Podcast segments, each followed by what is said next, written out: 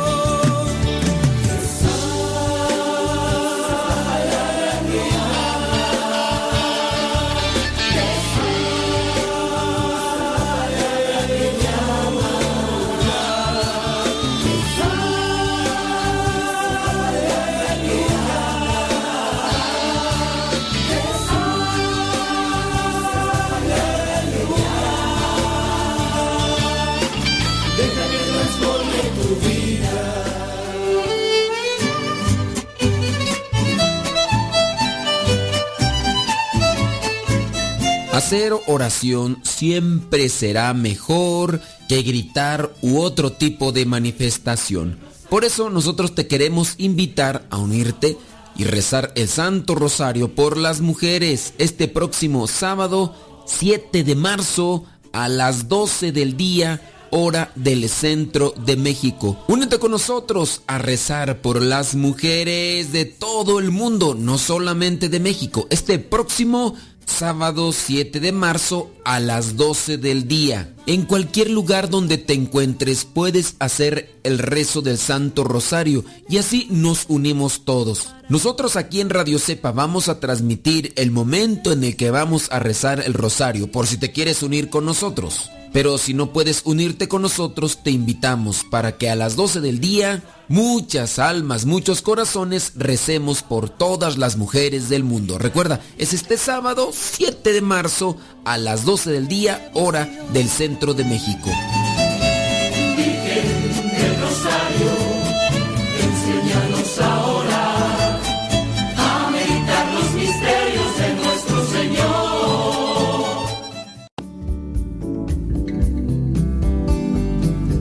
Buenos días. Iniciamos nuestra jornada poniéndonos en manos de nuestro Creador. Pedimos su gracia para enfrentar como hijos suyos cada reto que la vida nos presente, acompañados de María, la dulce Madre que nos invita a proclamar las grandezas del Señor. Camina con nosotros en radiocepa.com, emisora católica de los misioneros servidores de la palabra.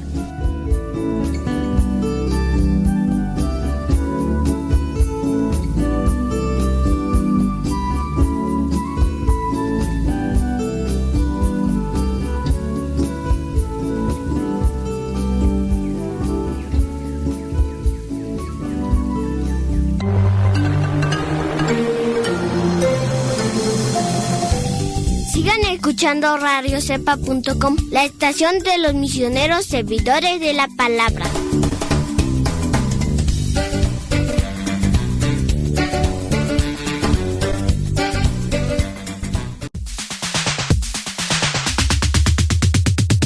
Si eres padre de familia, te invitamos a participar de este encuentro. Domingo 5 de abril. Domingo de Ramos. Participa del encuentro 10.000 padres de familia. De las 8 de la mañana a las 5 de la tarde. Habrá oración, predicación, confesiones, dinámicas y la Santa Misa. La temática dentro de este encuentro para padres de familia tiene la intención de iluminar, aconsejar, ayudar y apoyar a todos aquellos padres de familia que se encuentran en dificultades. Pero si tú no tienes dificultades, la temática que se estará compartiendo en este retiro podrá también darte un soporte para que tú puedas ayudar a otras personas. En este encuentro participan padres de familia de diferentes partes de todo México. No dejes pasar esta oportunidad y participa de este encuentro. 10.000 padres de familia.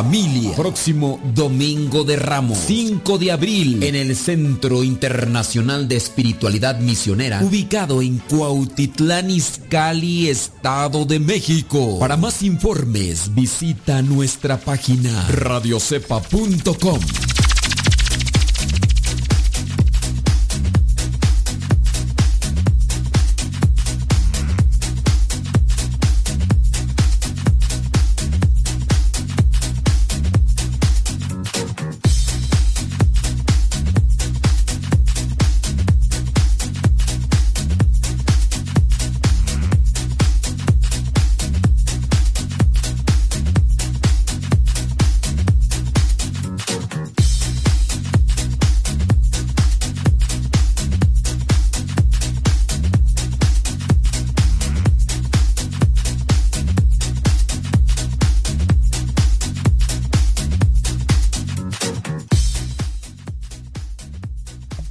prendo el micrófono se va a escuchar.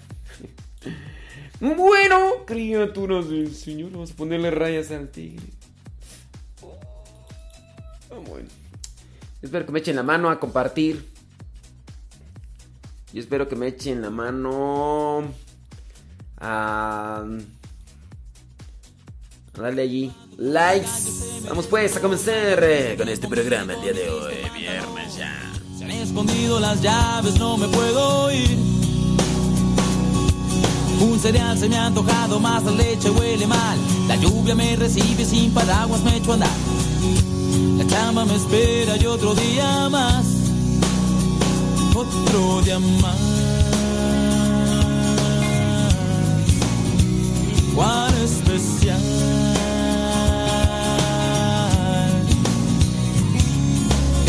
Hay mil detalles, cosas suelen suceder, las que dan sabor al caldo y las que salen súper bien. Una simple tos no me hará llorar. El dólar lo subieron y el peso va en bajada, ya mi equipo de fútbol hoy le fue de la patada. Gracias al Padre por esto y mucho más. Otro día más.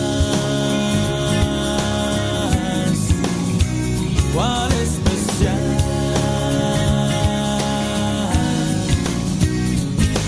Padre gracias por lo que falta y lo que tengo. Por cada uno de mis fracasos y mis sueños. Porque a pesar de que soy gigante, aún sigo pequeño. Por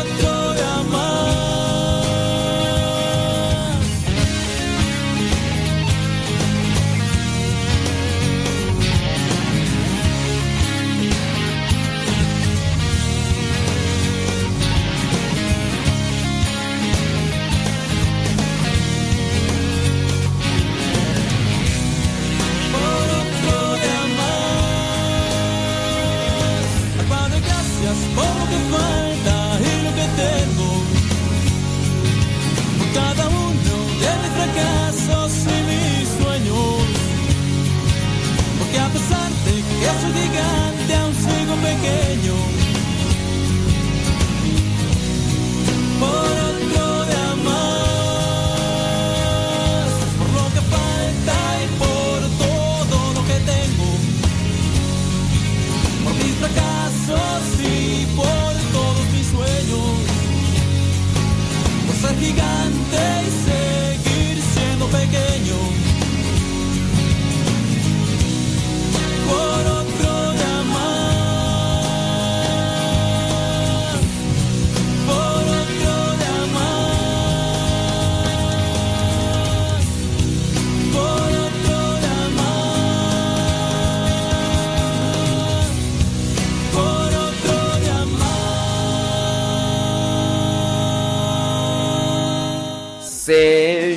Señoras y señores, chiquillos y chiquillas, vamos a ponerle otra rayita más al tigre. Hoy día ya mm, viernes. Estamos en viernes. Viernes 6. 6 de marzo. Viernes 6 de marzo y... Y vamos a darle. Vamos a darle porque... Porque... Porque es necesario. Oiga, hoy 6 de marzo. Estaba checando el Evangelio. Que es el Evangelio de Mateo capítulo 5. Versículos del 20 al 26. Donde habla sobre la ofrenda. La ofrenda que se presenta a Dios. Antes de presentar esa ofrenda pues tienes que también acomodar tu situación, tu relación con los demás. Porque si andas queriendo quedar bien con Dios, pero pues si no no no estás bien con Dios y no estás bien con tus hermanos, pues pues andas queriendo quedar bien con Dios cuando estás mal con tus hermanos, pues no. Déjame buscar aquí la Biblia que tengo. Espérame, espérame para hacerlo de manera puntual. Vamos, please, espérame. Espérame tantito. Aquí tengo la Biblia. Mateo 5. Busco, busco. Busco. Mateo 5, 20, 26. Dice. Porque les digo a ustedes que si no superan a los maestros de la ley y a los fariseos en hacer lo que es justo ante Dios, nunca entrarán en el reino de los cielos. Entonces Jesús dice, tienen que superar a los maestros de la ley y a los fariseos. Y pues si ustedes no saben quiénes son los maestros de la ley o los fariseos, pues en aquel tiempo eran como los encargados de, de la ley. Eran los que pues estaban al frente del templo. Eran los conocedores. Pero no es cuestión solamente de conocer, sino de vivir. Porque igual los maestros de la ley, por eso eran maestros de la ley. Tenían que compartir la Torah, pero no la vivían. Los fariseos también eran unos fieles observadores de la palabra de Dios, de la ley. Pero aquí el problema es que no lo vivían. Y, ahí sí está más difícil el asunto. Entonces Jesús dice, ustedes tienen que superar a los maestros de la ley y a los fariseos. Tienen que superarlos. Dice, ustedes han oído a sus antepasados que dijo, eh, no mates, pues el que mate será condenado, pero yo les digo que cualquiera que se enoje con su hermano, será condenado. Ay Jesús. ¿Quién de ustedes se enojó esta semana? Ayer. Cualquiera que se enoje con su hermano. Aquí no es únicamente en la línea sanguínea, porque también hay que revisarlo con, con el compañero de trabajo, con el vecino, con, con, el hermano. Todos somos hijos de Dios y al ser todos hijos de Dios, entonces todos somos hermanos. Esa persona con la que trabajas te cae gorda, te, te, reviente el hígado, pues aunque quieras o no, pues es hijo de Dios. Esto quiere decir que es tu hermano. Te enojaste, o él se enojó contigo, te destapó un poquito ahí la, la tapa de la olla de la presión y empezó a echar pestes. Dice el versículo 22 a la mitad. Al que insulte a su hermano, lo juzgará la Junta Suprema, y el que injurie gravemente a su hermano, se hará merecedor del fuego del infierno. ¡Ay Jesús del huerto! Y el que injurie gravemente a su hermano será merecedor del fuego del infierno. Mira, yo lo que sí tengo bien presente es que si una persona, o si nosotros, nos dedicamos a injuriar al que nos hizo daño, al que nos lastimó, al que nos cae gordo, nosotros mismos pasamos por una situación de desgracia y de infelicidad. Y qué triste es caminar en la vida siendo infeliz buscando amargar la vida de los demás porque uno tiene envidia de la felicidad de otros. criticando, burlándose los demás, porque como yo no soy feliz, pues a mí me da envidia y me da coraje que otros sean felices.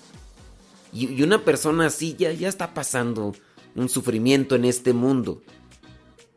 Y así, entonces, el que injurie gravemente a su hermano se hará merecedor del fuego del infierno. Aquí obviamente nos está anunciando el castigo o lo que vendría a ser consecuencia de nuestro caminar en esta, en esta vida si es que no nos no, no acomodamos nuestros sentimientos, no acomodamos nuestras palabras, no acomodamos nuestras actitudes.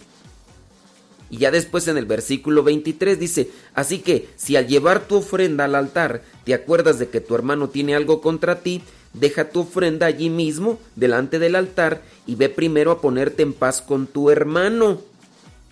Entonces podrás volver al altar y presentar tu ofrenda. Entonces, acomódate en tu relación primero con los demás. Y mira, la palabra de Dios, inspirada por Dios, la escribimos, eh, bueno, la escribieron los hombres. Y la escribimos nosotros en el día a día con nuestros actos. Como la palabra es de Dios, la palabra inspirada por Dios, Dios es sabio, su palabra es sabia. Cuando nos está aquí advirtiendo de que evitemos de todo tipo de confrontación, todo tipo de problema, de dificultad con los demás, también nos está advirtiendo que si no lo hacemos nos vamos a enfermar. Eso es a lo que ahora dicen los neurólogos. Los neurólogos dicen, pues la mayoría de las enfermedades vienen a consecuencia de de los malos sentimientos que guardamos en el corazón.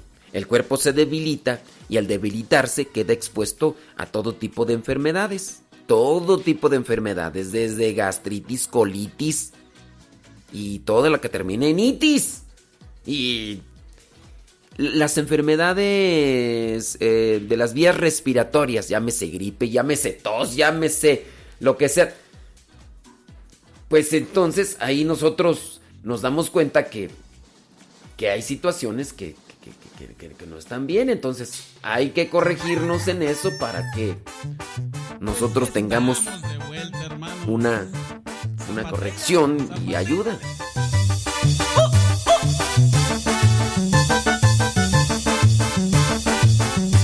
Mucha gente me ha dicho que el canto del gallo es como un canto celestial Mucha gente me ha dicho que el canto del gallo recuerda cuando uno está mal. El canto del gallito le recuerda a Pedro que traicionaba a Jesús. El canto del gallito nos recuerda a todos que Cristo murió y nos dio luz. Canta como el gallito. Que no triunfe Satanás. A mis hermanos. En Cristo yo quiero estar. Que cante el Padre Modesto. Ardillamos ya va a cantar. Que canten los del Chatólico. En Cristo vamos a estar.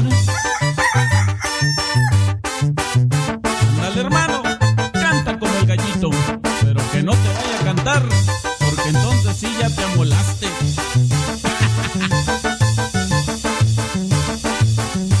Mucha gente me ha dicho que el canto del gallo es como un canto celestial.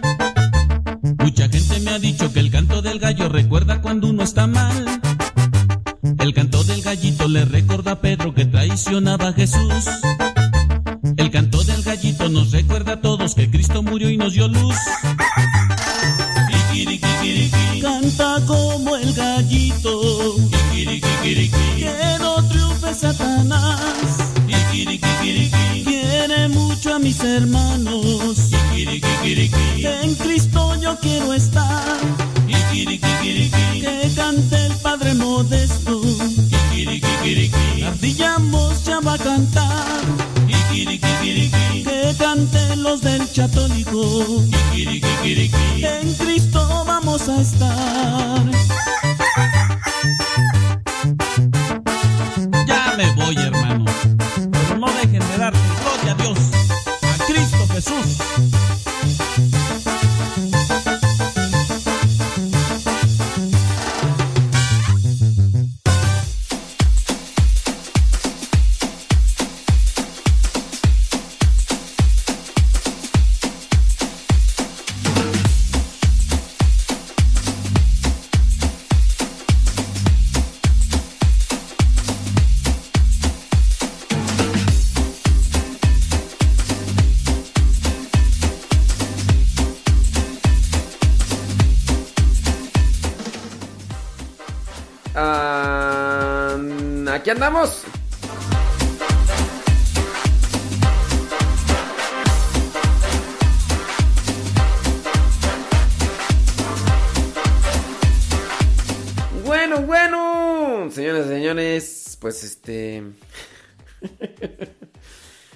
Ay, Dios mío santo.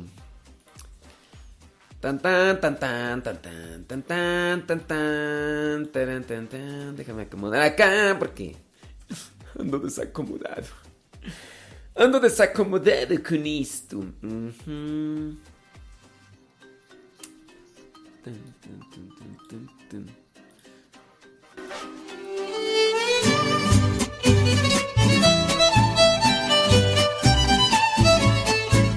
Hacer oración siempre será mejor que gritar u otro tipo de manifestación.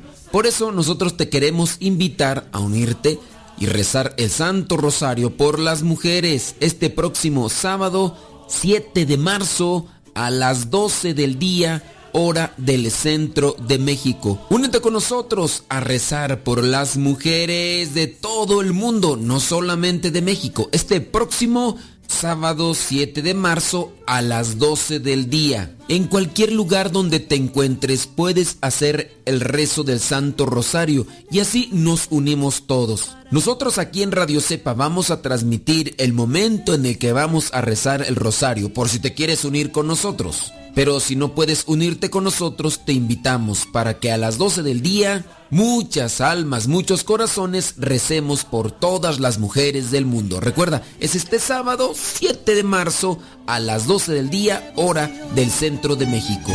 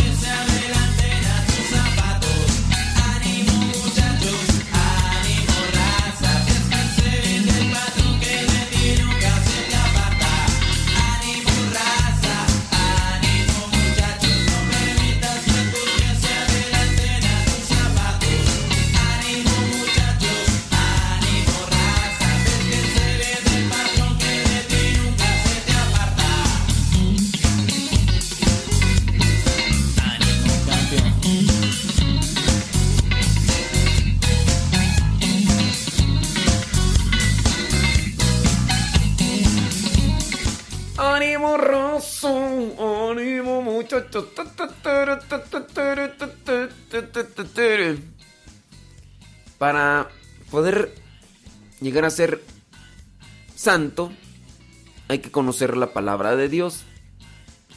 Hay que saberla discernir y después hay que llevarla a vivir.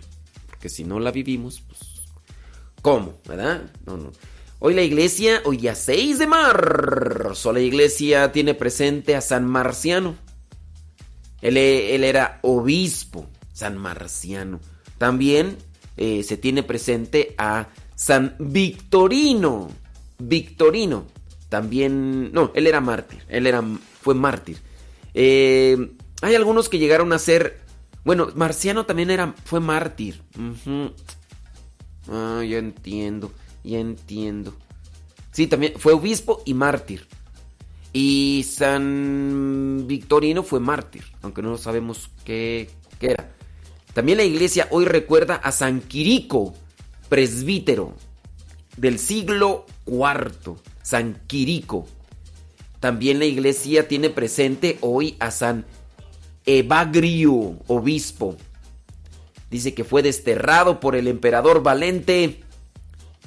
Dice, y murió en el año 378. San Evagrio, obispo. También la iglesia hoy recuerda a San Julián, obispo. Dice, etimológicamente, Julián significa aquel que pertenece a la familia Julia.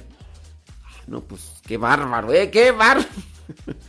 Recuerden que muchos de los nombres son una composición o es una referencia a la familia, al oficio, los apellidos regularmente, porque el nombre tiene un significado. En el caso de, a ver, déjame ver qué santo está el día de hoy, que mm, también tiene su etimología.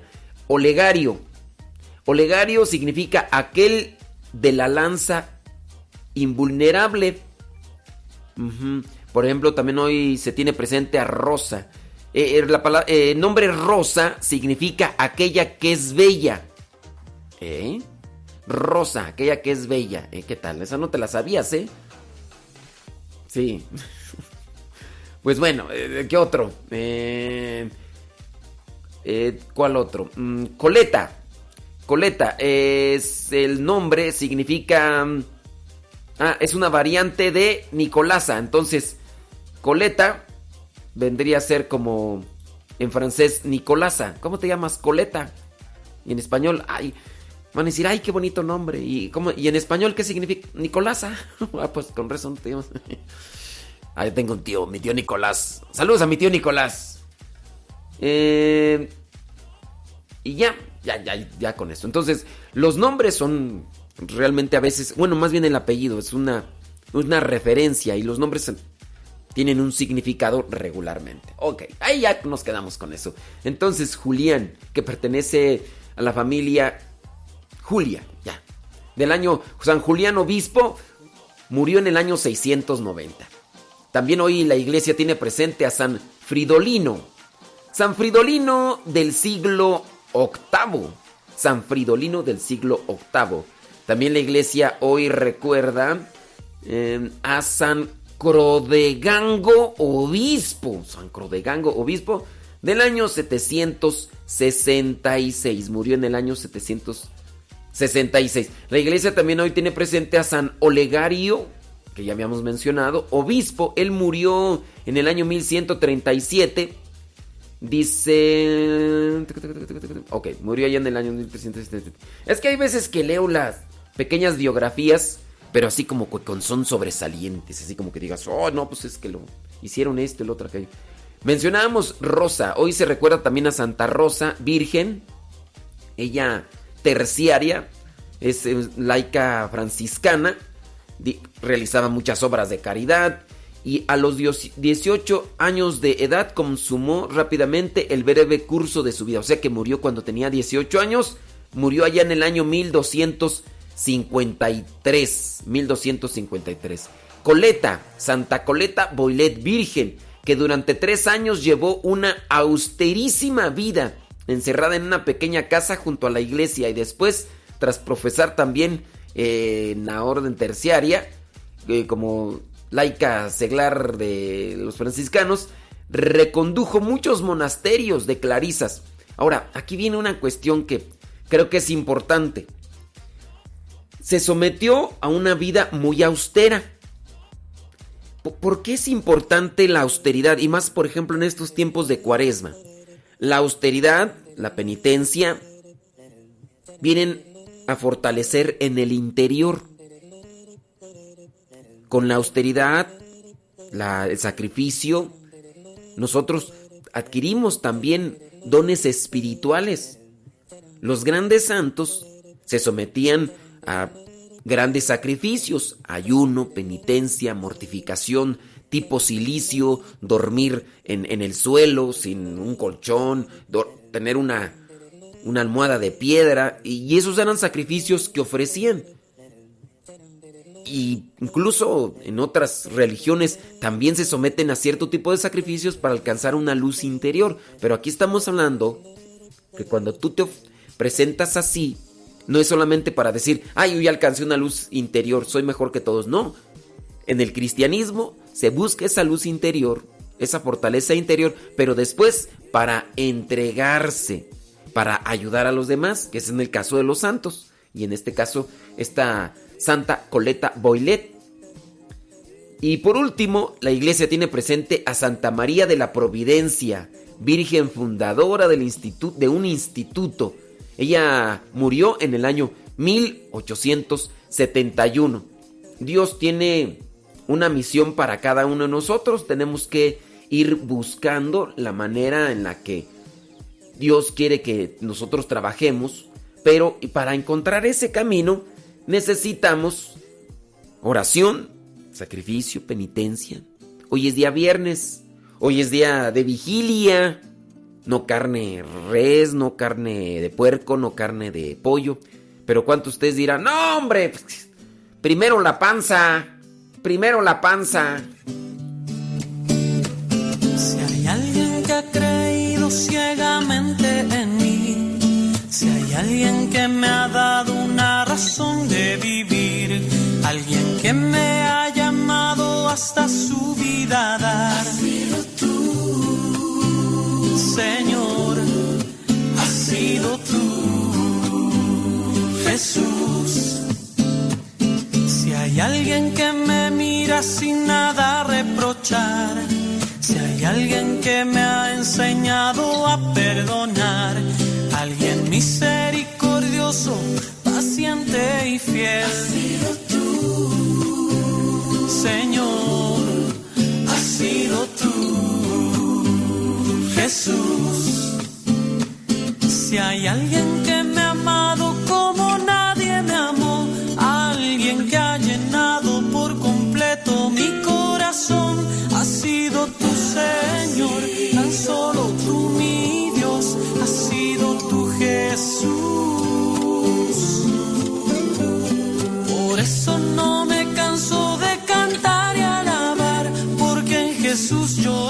encontré verdadera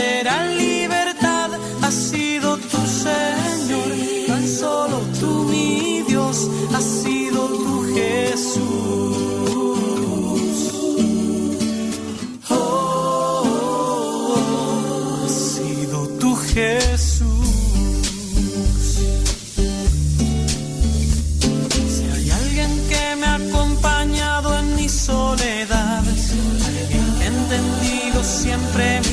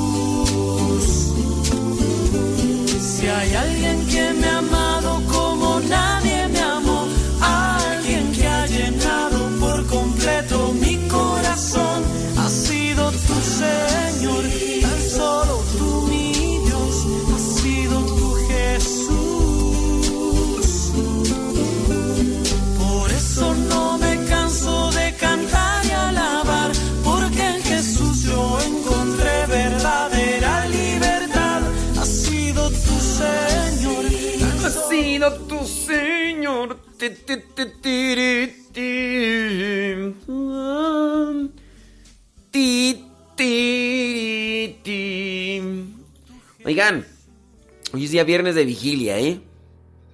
Hagan, hagan un esfuerzo, hagan un esfuerzo.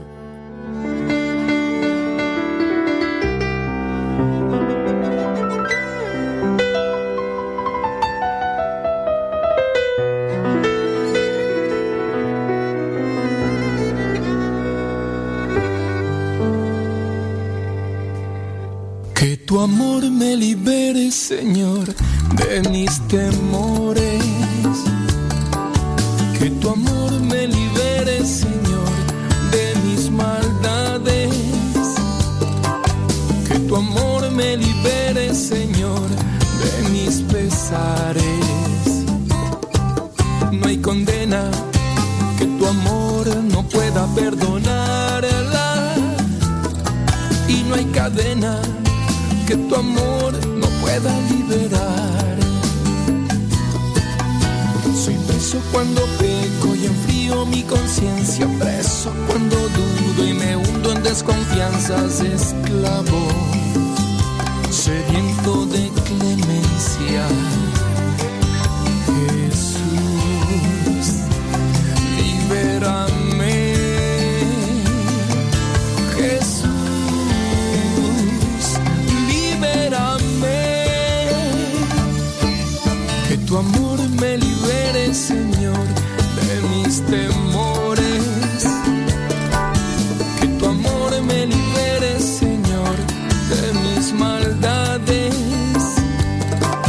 Que tu amor me libere, Señor, de mis pesares. No hay condena que tu amor no pueda perdonarla. Y no hay cadena que tu amor no pueda liberar.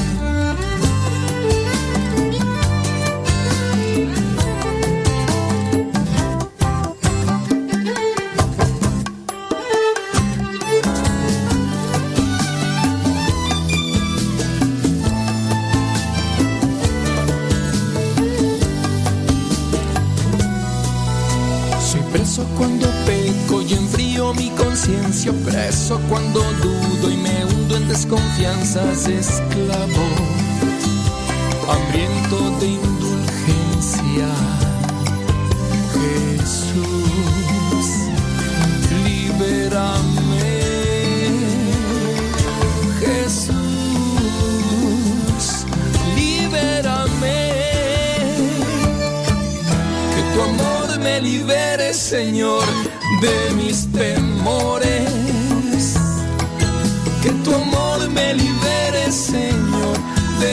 Maldades. Que tu amor me libere, Señor, de mis pesares. No hay condena que tu amor no pueda perdonarla. Y no hay cadena que tu amor no pueda liberar. No pueda liberar.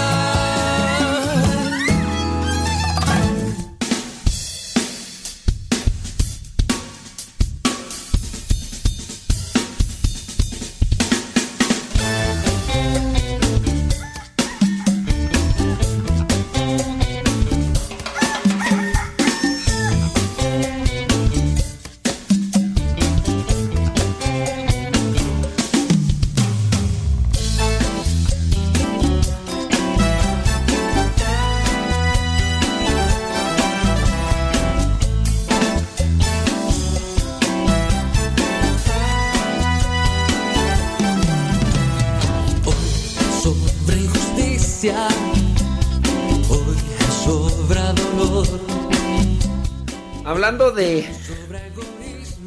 Ya, ya, ya. Calmantes, montes, alicantes, pintos, pájaros, cantores. Que no panda el cúnico.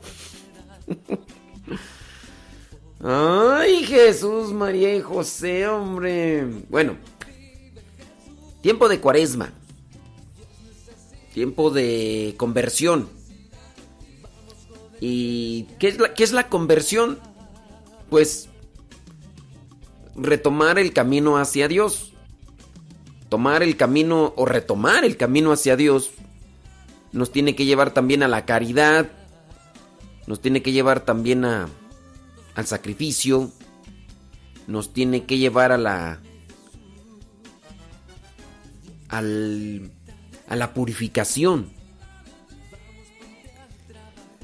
En el caso de, la ofrenda, estaba analizando yo el, Evangelio menciona sobre ustedes tienen que superar a los fariseos, a los maestros de la ley.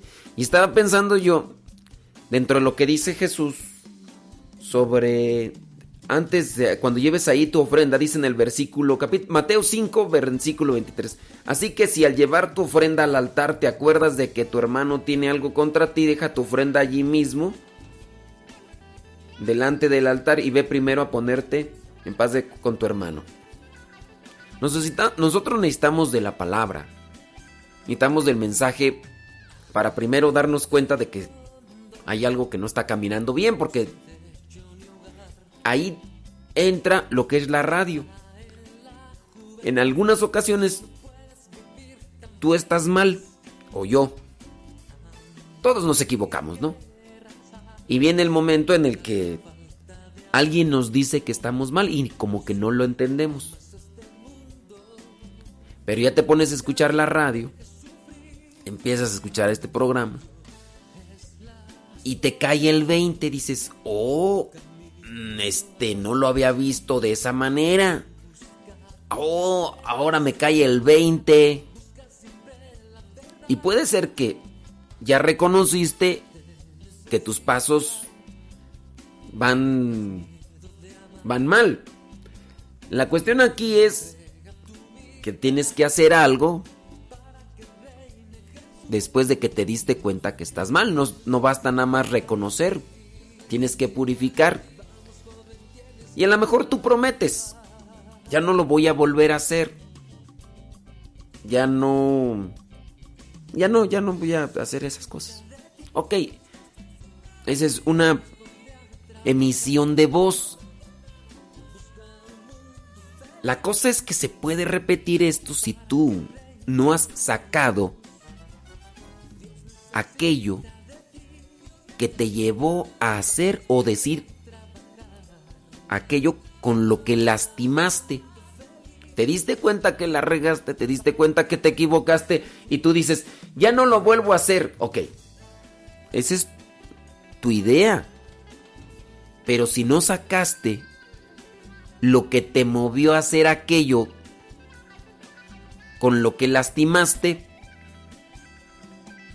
Y aquí en la radio a veces, en el programa, lo que hacemos es cuestionarte sobre eso. Después tú tendrás que, que trabajar en ello. Hablando de, de la ofrenda, es algo que te nace dar. Pero nosotros damos de lo que tenemos dentro. Y ahí viene a cumplir la radio una función, preparar tu interior para que lo que ofrezcas sea bueno. Ahí si tú escuchas dices, ah, bueno, pues me voy a purificar, voy a sacar lo malo y voy a echar cosas buenas. Y cuando yo ya entonces tenga cosas buenas, el propósito bueno que tengo será una realidad porque lo que entonces yo digo que voy a compartir y voy a dar va enlazado con las cosas buenas que traigo dentro. Oye, ya prometo ser fiel, prometo ser bueno. Eso será una realidad si es que tu interior lo has limpiado y purificado y ahora contiene esas cosas buenas que te comprometes a dar. Pero si solamente dices, prometo ser fiel, prometo ser bueno, prometo ya no hacerte enojar, prometo ya no hacer esto, pero en tu interior está habitando todavía la semilla de la maldad, la semilla del pecado, lo que tú digas como promesa, pues quedará en eso, pura promesa. Decía el filósofo latinista, puro flatus vocis. Flatus vocis, emisiones de voz. Ay, hablas, hablas rete bonito tú. Pues sí. Nomás hablas bonito. Obras, obras son amores y no buenas razones. Obras, acciones son amores y no buenas razones. Espíritu de Dios, toma mi vida y lléname con tu poder. Espíritu de Dios, toma mi vida y lléname con tu poder.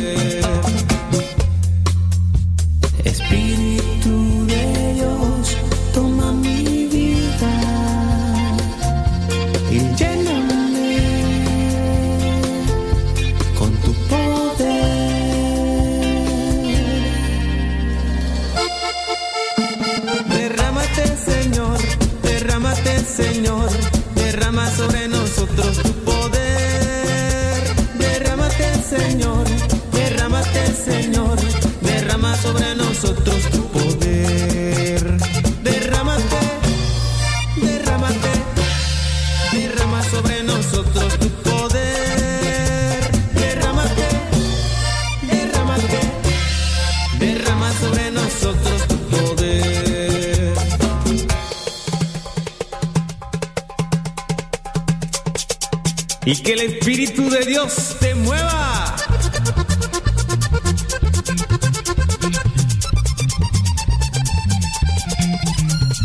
Oh Señor, derrámate.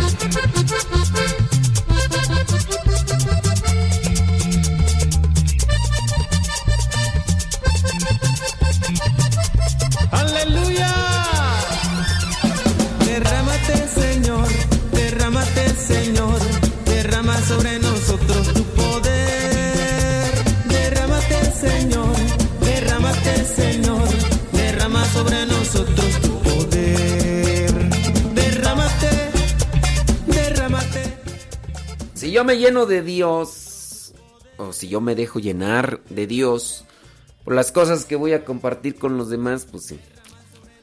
Eh, por ahí estuve platicando con algunas personas sobre esta situación de, de infidelidad que, que se llega a dar tanto en la mujer como con el hombre.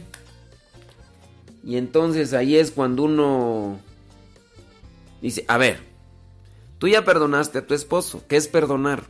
No, pues ya le di otro chance. Eh, eh, bueno, fíjate, le, le diste otra oportunidad. Le diste otra oportunidad, pero ten cuidado. Te voy a poner el ejemplo. Eh, disculpen que ponga pues esta referencia, pero pues es que es algo de la realidad. El perro se contagió de rabia. El perro movido por la rabia ya no distingue a sus amos. Porque está movido por la rabia. Te muerde. Y tú dices, no, pero es mi perrito, no lo voy a matar. ¿Verdad que ya no me vas a morder, perrito? Y el perrito tiene un ratito de lucidez y dice...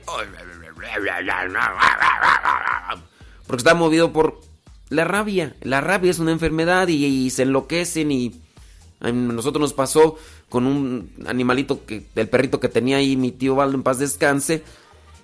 Y después nos mordió. Bueno, no nos mordió. Bueno, sí me mordió. me mordió. Le dije, ya no me muerdas, mendigo. Si no te van a matar. Después sí lo mataron. Pero, pues miren, bendito mi Dios saqueando. Y la cuestión fue que... Pues sí, promesas y todo. Y no, no, no te va a morder, no los va a morder. Miren, que es, que es, es bien dócil, que no sé qué. Pues... La rabia le hizo. Y a tu vez tuvieron que sacrificarlo. Para que no se hubiera sacrificado tuvieron que haberle quitado la rabia, pero ya no se podía porque ya le había dado y ya. Pero hay cosas que sí son como enfermedades o cosas que lastiman a los otros y no basta con que lo perdones, ¿verdad que ya no me vas a morder? No, quítale, la, quítale lo que te, te está afectando, lo que... Y si le quitas eso, entonces una persona que es infiel, pues tienes que llevarla a retiros y demás. Pues sí. Si no, ¿cómo se va? estas cuerdas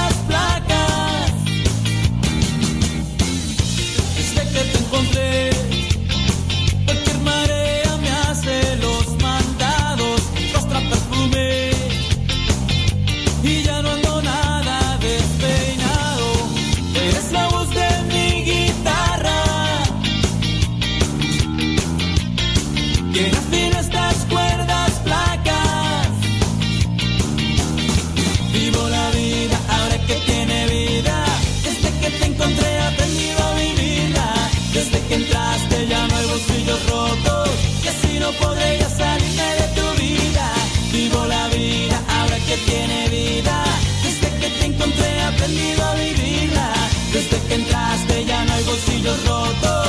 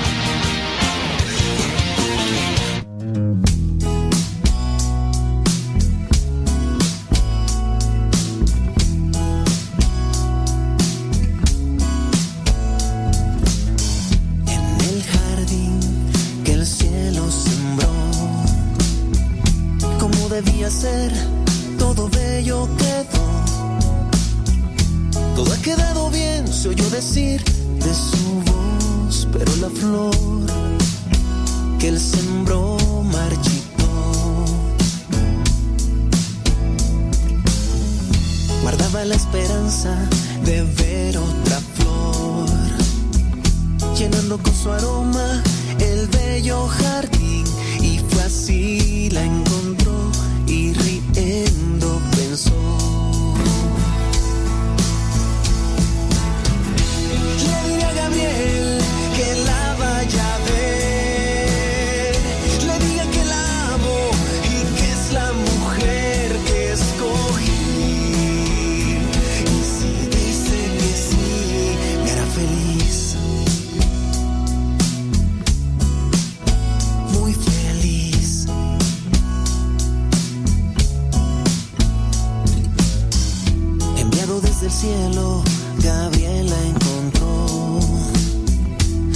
Como siempre le recibió. Llena eres de gracia, el ángel le habló. Bendita eres entre todas las mujeres, solo tú. Llevarás en tu vientre al Hijo de Dios. ¿Cómo podrá ser? No conozco varón.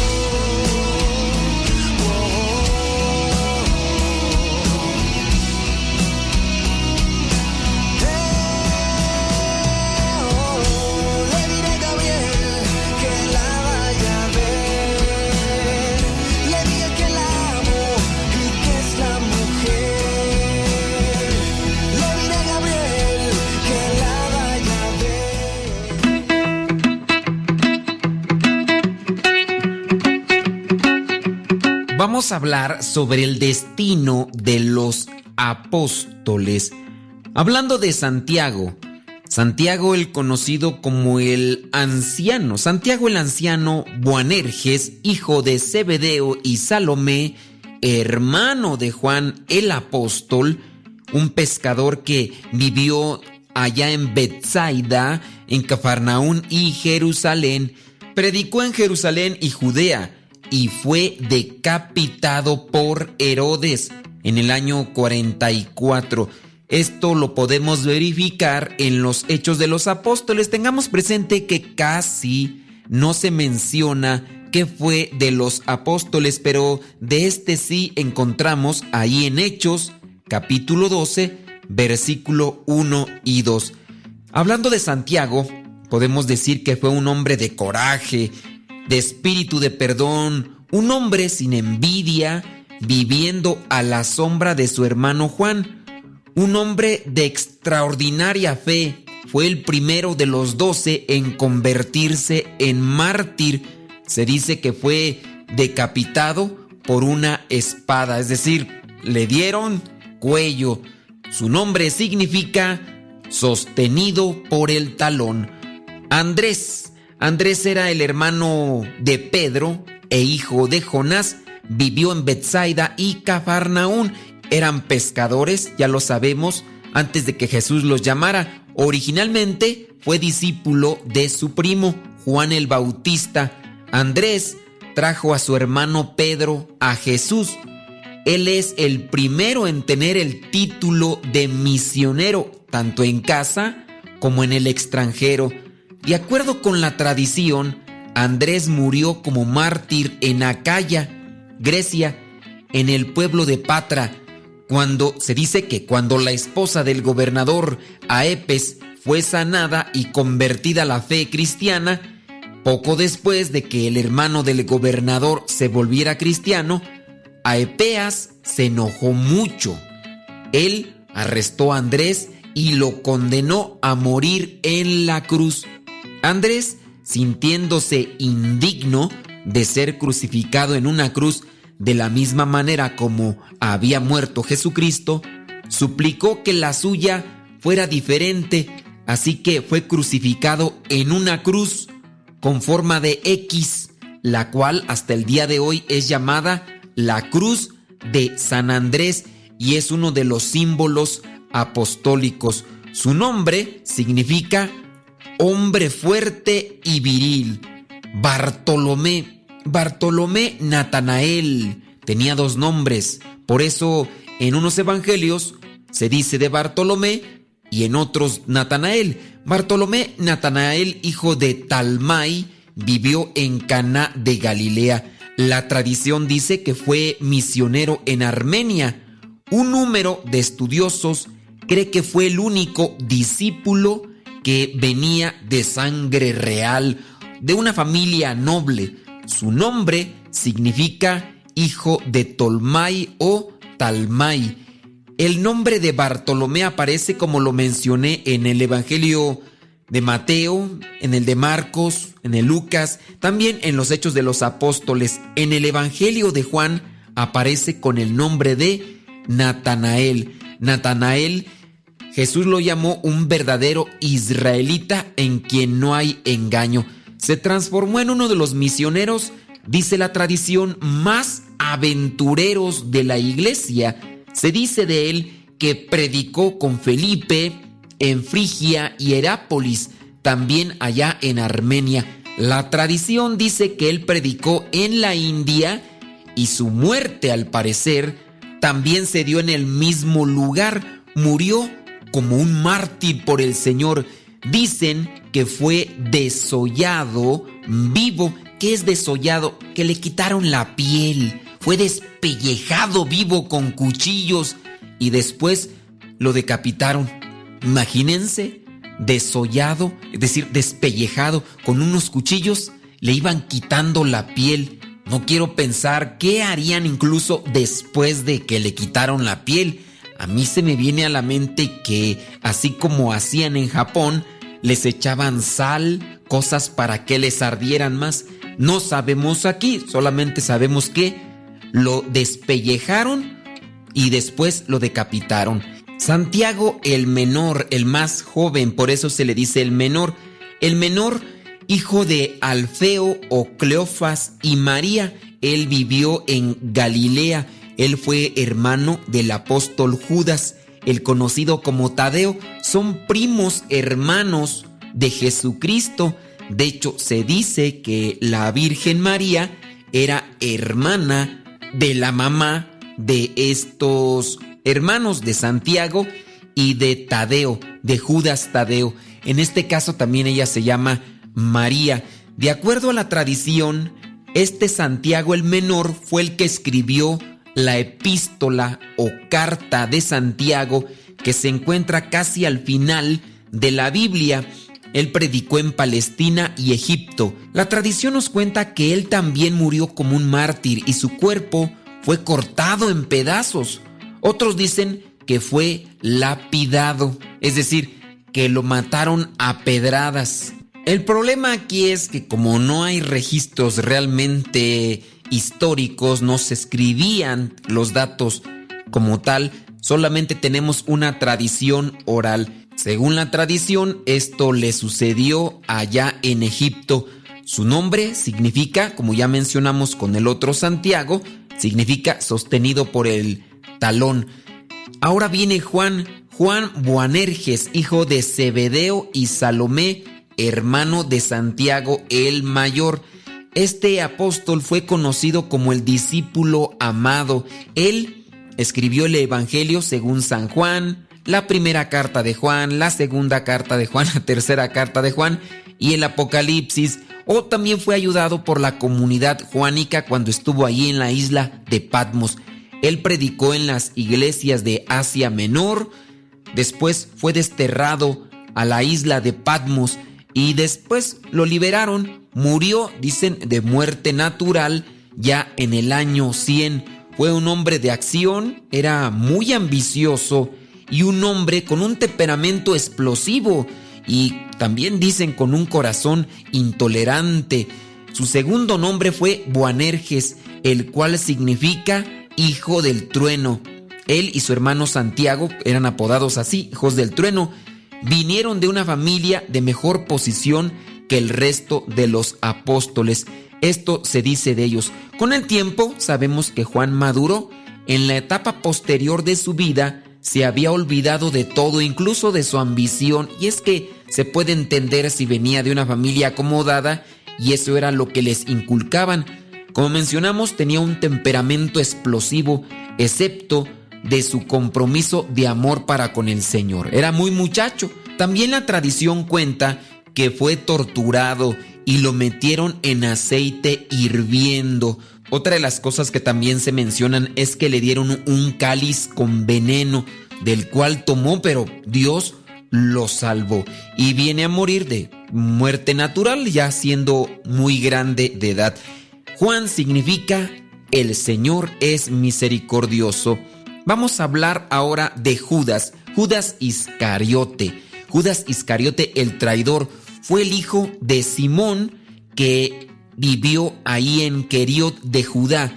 Él traicionó a Jesús por 30 piezas de plata y luego se ahorcó. Se dice que Judas vino de Judá, cerca de Jericó. Él era un judío y el resto de los discípulos eran galileos. Era el tesorero del grupo, también como se da a conocer en la Biblia, y estaba entre los que lideraban las conversaciones. El nombre de Judas significa alabado. Hablando ahora también de Judas, pero Tadeo, Judas Tadeo, o Leveo, hijo de Alfeo, o Cleofas y María, como mencionamos, era hermano de Santiago el Menor. Fue uno de los apóstoles de los que se sabe poco y además vivió en Galilea. La tradición dice que predicó en Asiria y Persia y murió como mártir en Persia. Por ahí también se llega a decir en una tradición que fue el que llevó la sábana santa en la que se había envuelto a nuestro Señor Jesucristo y que al entregarle esta sábana a este rey de Persia, éste se curó de la lepra que padecía. De esa manera él dio permiso y ayudó para que la fe cristiana se propagara en ese lugar.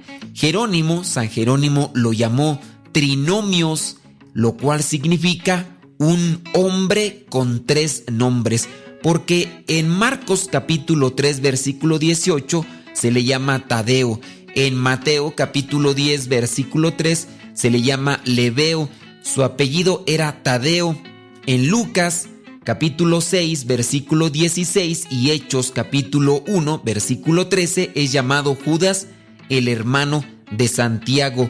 Judas Tadeo también fue llamado Judas el celote. Se ha dicho que Judas fue a predicar el Evangelio a Edesa, cerca del río Éufrates.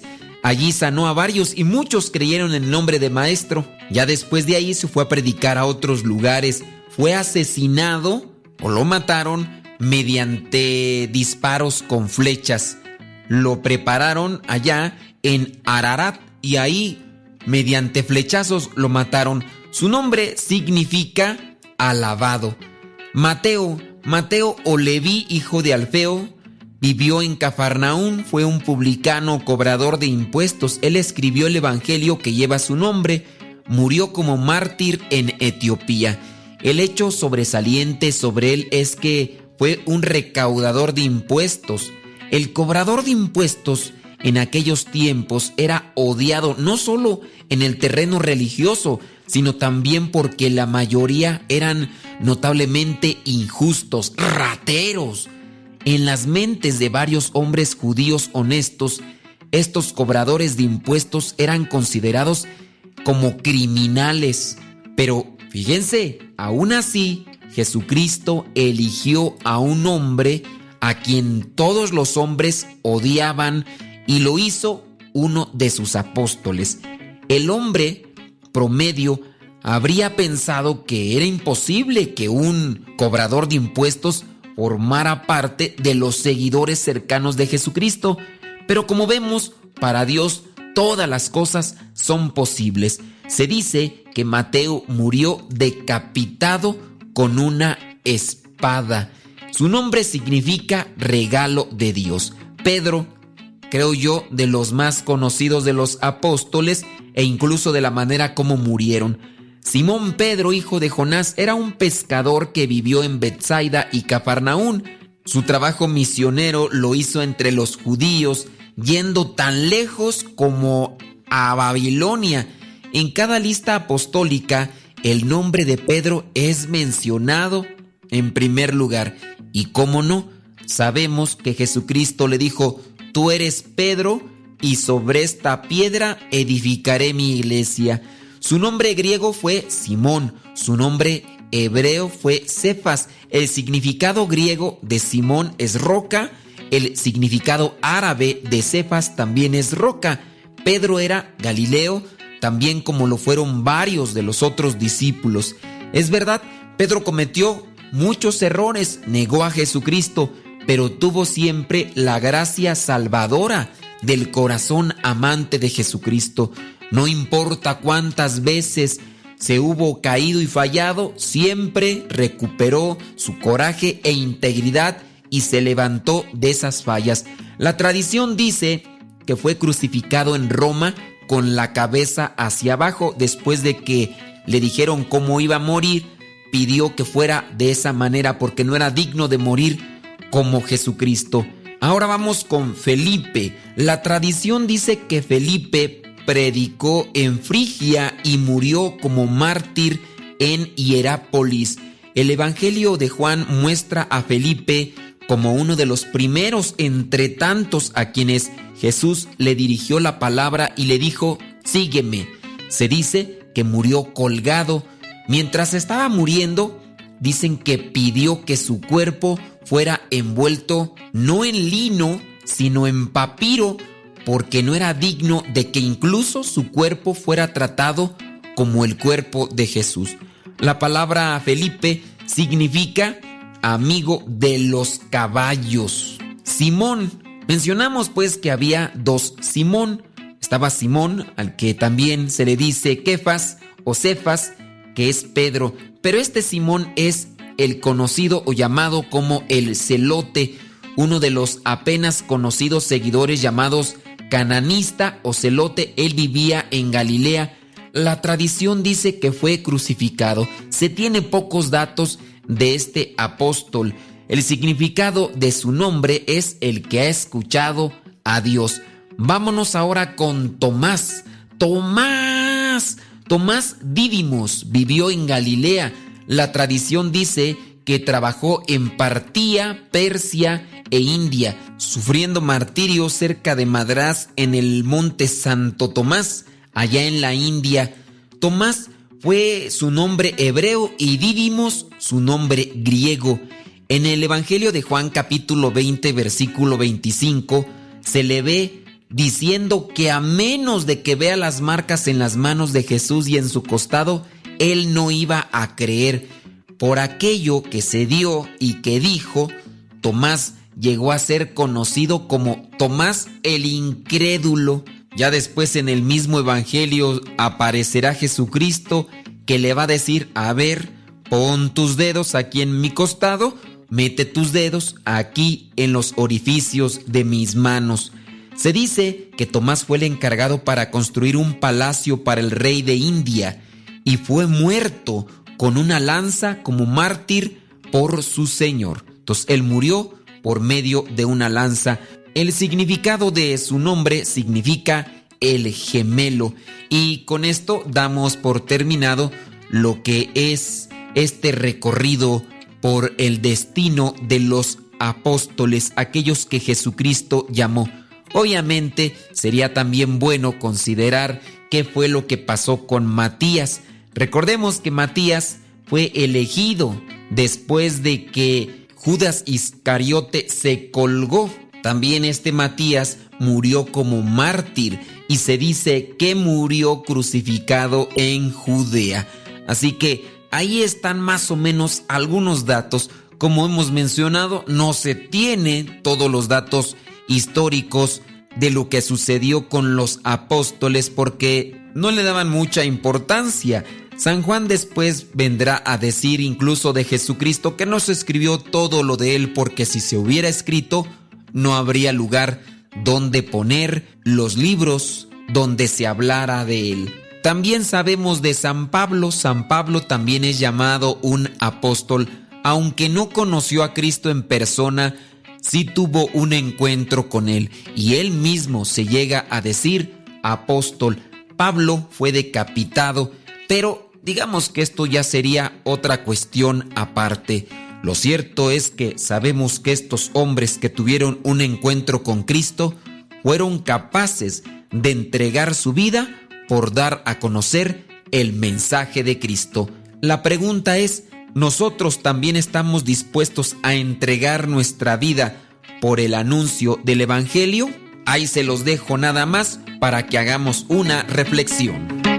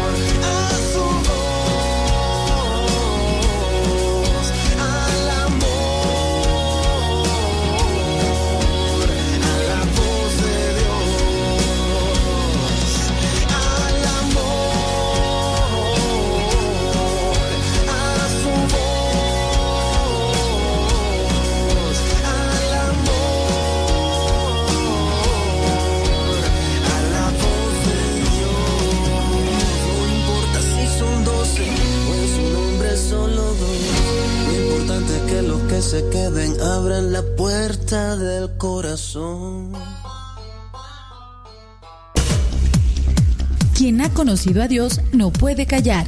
Sintonizas radiocepa.com, emisora católica de los misioneros servidores de la palabra, transmitiendo desde su seminario de teología en el Valle de México.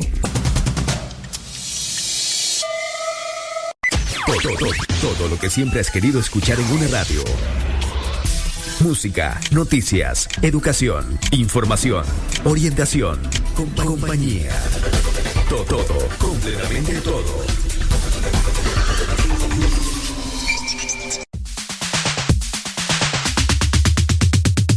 Si eres padre de familia, te invitamos a participar de este encuentro. Domingo 5 de abril. Domingo de Ramos. Participa del encuentro 10.000 padres de familia. De las 8 de la mañana a las 5 de la tarde. Habrá oración, predicación, confesiones, dinámicas y la Santa Misa. La temática dentro de este encuentro para padres de familia tiene la intención de iluminar, aconsejar, ayudar y apoyar a todos aquellos padres de familia que se encuentran en dificultades. Pero si tú no tienes dificultades, la temática que se estará compartiendo en este retiro podrá también darte un soporte para que tú puedas ayudar a otras personas. En este encuentro participan padres de familia de diferentes partes de todo México. No dejes pasar esta oportunidad y participa de este encuentro. 10.000 padres de familia.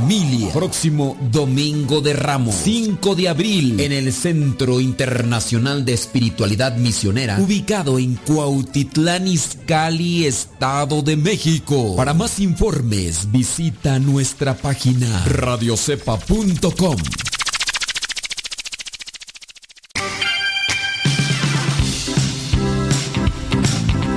No somos los mejores, pero sí queremos llegar a ser santos.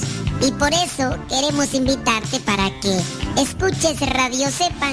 Siempre habrá un mensaje especial para reflexionar y buscar la santidad conforme a lo que nos pide Dios. Radio Sepa, que no se te olvide.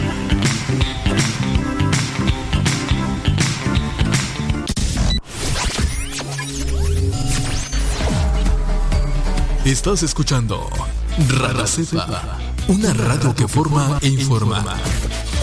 Yo salto para el Señor. Siénteme cuando escuches mis palabras.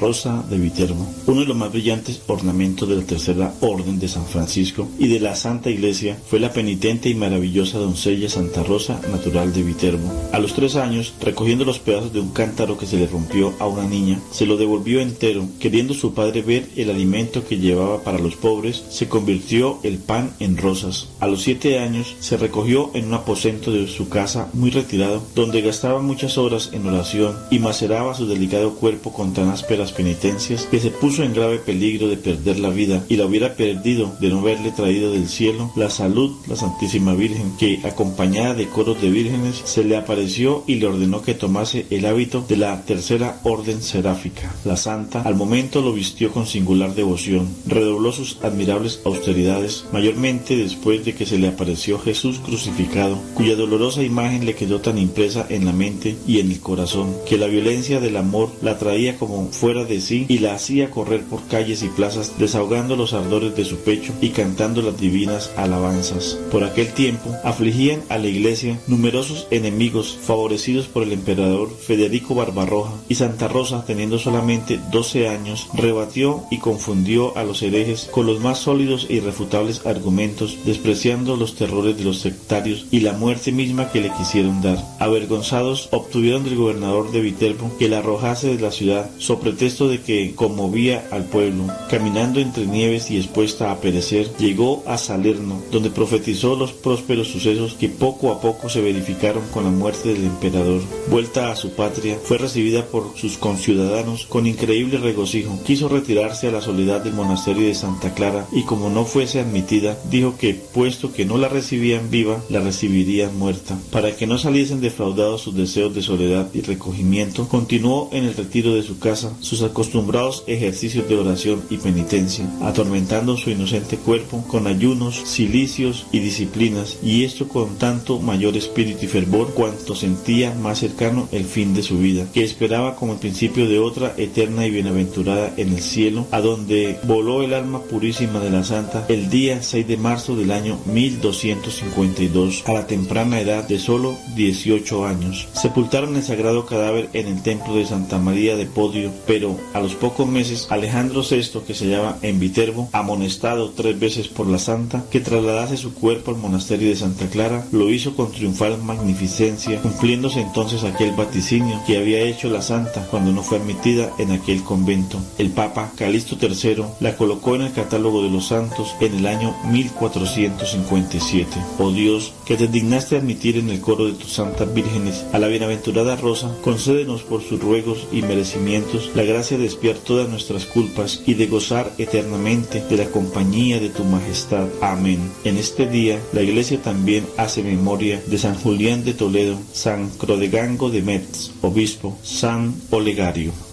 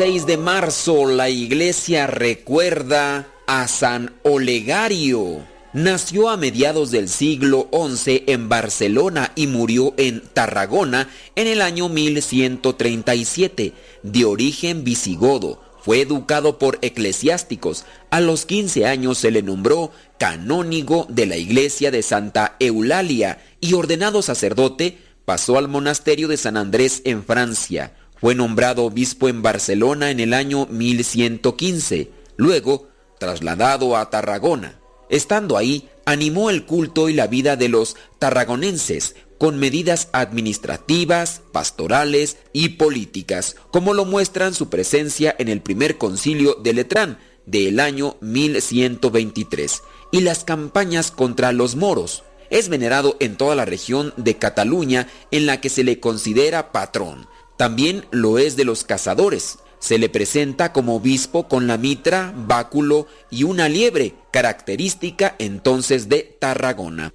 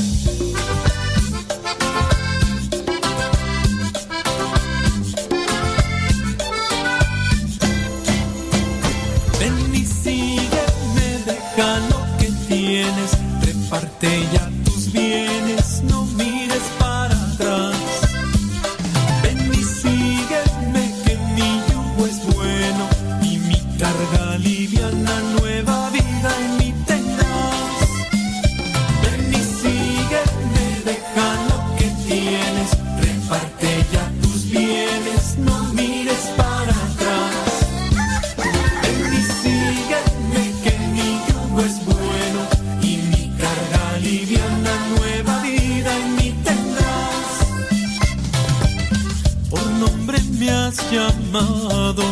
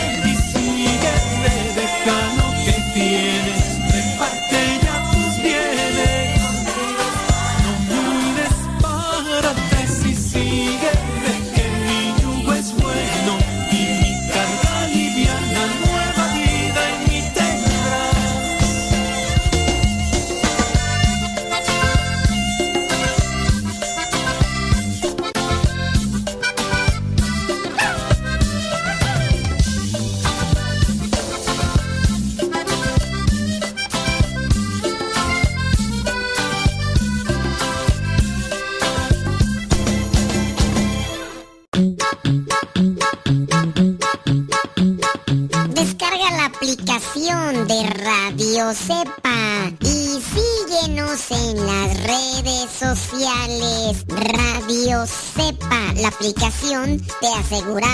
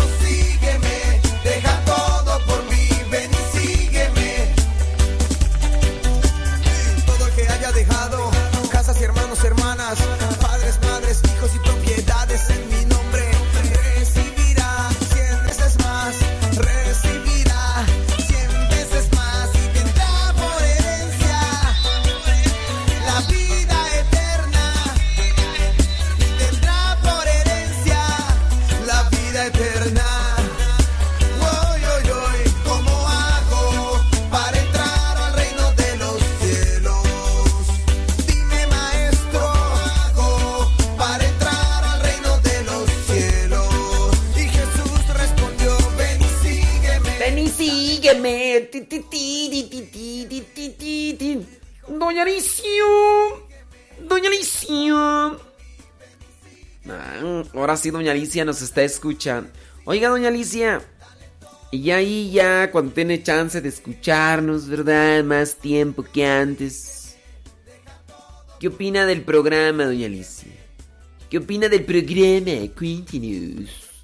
Cuéntenos, doña Alicia. Bueno. Bueno, bueno, bueno.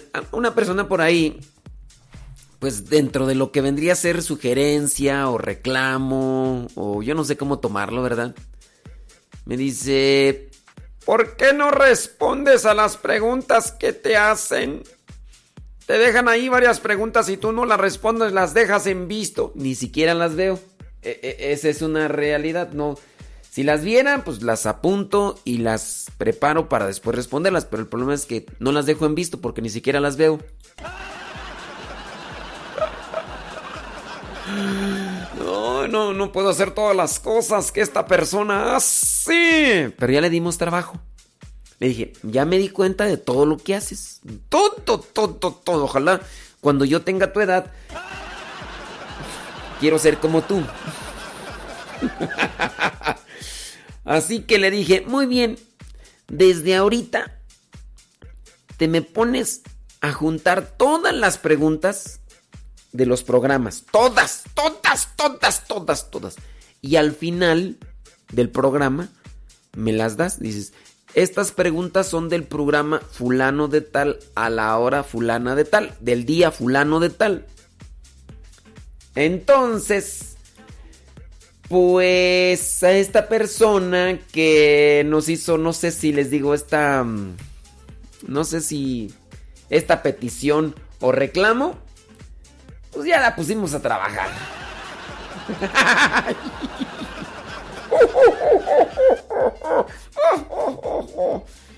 Sí, sí, sí, sí, sí, sí. Así que, pues más vale que te pongas a chambear para que hagas tu trabajo bien, porque si nada más eres buena para echarme eh, reclamo y todo pues no, así no, así no, ¿eh? Tú ya sabes quién eres, porque nos escuchas, atiendes a tu familia, haces tus quehaceres, a tus bendiciones, eh, haces esto, haces lo otro, haces aquello, y, mandas muchos mensajes, y largos, y, y... No, no, no, no. ¿Quién sabe cuántas manos tendrá? No vamos a decir su nombre. No vamos a decir su nombre, ¿ok? No, no es Doña Alicia. ¿Cómo va a ser Doña Alicia? No, Doña Alicia. No, no, no, no. Oigan, por ahí encontré unos consejitos que quiero compartirles a ustedes sobre la confesión. Dicen que estos consejitos, dicen, dicen que son de San Francisco de Sales. Por cierto, les recomiendo que lean el libro de la filotea. Léanselo, léanselo. Libro de la filotea. Bueno, bueno, bueno. Eh, sí, tú y, tu nieve, ¿de qué sabor? Ay, de veras. Ustedes son bien pediches. Apenas escuchan algo bueno y luego, luego regálenlo, regálenlo o no. Ay, hombre. Dios mío, Dios mío. Bueno, vámonos. Confesión. Sobre la confesión. Consejos de San Francisco de Sales. La confesión y la contrición son tan bellas y, ta- y tan de buen olor que borran la fealdad y disipan el hedor del pecado. Eso lo dice San Francisco de Sales. ¿Eh? ¿Qué tal? Está interesante esto. Una persona bien confesadita, limpia por dentro, huele, huele a bondad, huele a paciencia, huele a comprensión, huele a santidad. Ay, qué, qué, qué, qué bien es encontrarse con una persona que tiene la, el alma limpia, porque la limpia seguido, que tiene una mirada limpia. Ya desde ahí, ¿no? Te das cuenta, te acercas a una persona y, y la persona te mira con, con una mirada, te ve con una mirada limpia. ¡Ay, pero sí! Luego, luego, es que los ojos son la ventana del alma, ¿a poco no? ¿A poco no? ¿A poco no? Eh... Sí, no, pues es que hay que limpiarse por dentro. Hay que, para tener una mirada limpia hay que limpiarse por dentro. Ves a una persona que actúa limpiamente, sin doble intención. ¡Ay, qué bonito! ¡Qué bonito! ¡Qué bonito es lo bonito! Pero, pues, nos podemos ensuciar de la noche a la mañana, dependiendo en qué charco de lodo caigamos. Es la neta del planeta. Ahí te va. San Francisco de Sales dice, confiésate devota y humildemente. Aquí, para la costumbre del tiempo de San Francisco de Sales, era cada ocho días. Mira San Francisco de Sales. En la actualidad hay más católicos que en aquel tiempo. Y los sacerdotes. eh, hay unos que no quieren confesar. No, yo no es que no quiera. Yo no es que no quiera. Eh, La cuestión es de los tiempos y luego también nos ponemos a hacer un montón de cosas. Y luego también la gente no hace caso. Uno les dice, cuando por ejemplo me tocó en el retiro, que había más de 100 números para 100 personas que se quisieran confesar. Y les estoy diciendo antes de confesarse, por favor díganme solamente sus pecados. No me digan los de su tía, su comadre, su esposo, sus hijos, su suegra, por favor. Ya está. Y hasta parece que les digo, vénganme a contarme todos los chismes de su familia. ¿De veras? Y luego el problema es cuando la persona, eh, por no confesarse de mucho tiempo, trae todo. Chiquillo, ya cállese. Cuando ya trae, después de no confesarse, después de mucho tiempo, trae todo revuelto. Y lo más que confesarse, quiere un consejo. Y a veces las personas que piden el consejo no está en su mano, no está en sus manos solucionar el problema, porque el problema está en la otra persona. El problema está en la otra persona y entonces dicen, quiero que me dé un consejo. A ver, ¿usted es el del problema? No, el del problema es la otra persona. Ok. No, pues dígame qué hacer. Pues paciencia. Ay, pero es que ya no sé qué hacer. Paciencia. Pues ore. No es que sí oro. Pues ya te desesperaste porque no sabes qué hacer. Paciencia. Es que yo pensé que usted me iba a ayudar. ¿Y cómo quieres que te ayude? Si el problema no está ni en ti ni en mí. El problema está en la otra persona que está a tu lado. Este, eh, eh, el, problema está allá y, esa otra persona es la que te causa el conflicto. Pero ayúdame. Yo, ¿De qué manera te ayudo? Tú, tú eres la persona que tienes que ayudar. Es que yo pensé que usted dijeron que usted daba muy buenos consejos. Y pues te dijeron mal. no, no, bueno, ¿quieres, quieres que solución? Sepárate de la otra persona. Ay, ¿cómo me está pidiendo usted eso? Los padres no deben de decir eso. O entonces, ¿no quieres estar mal? Pues sepárate del que te está provocando el mal. No, pero usted haga algo.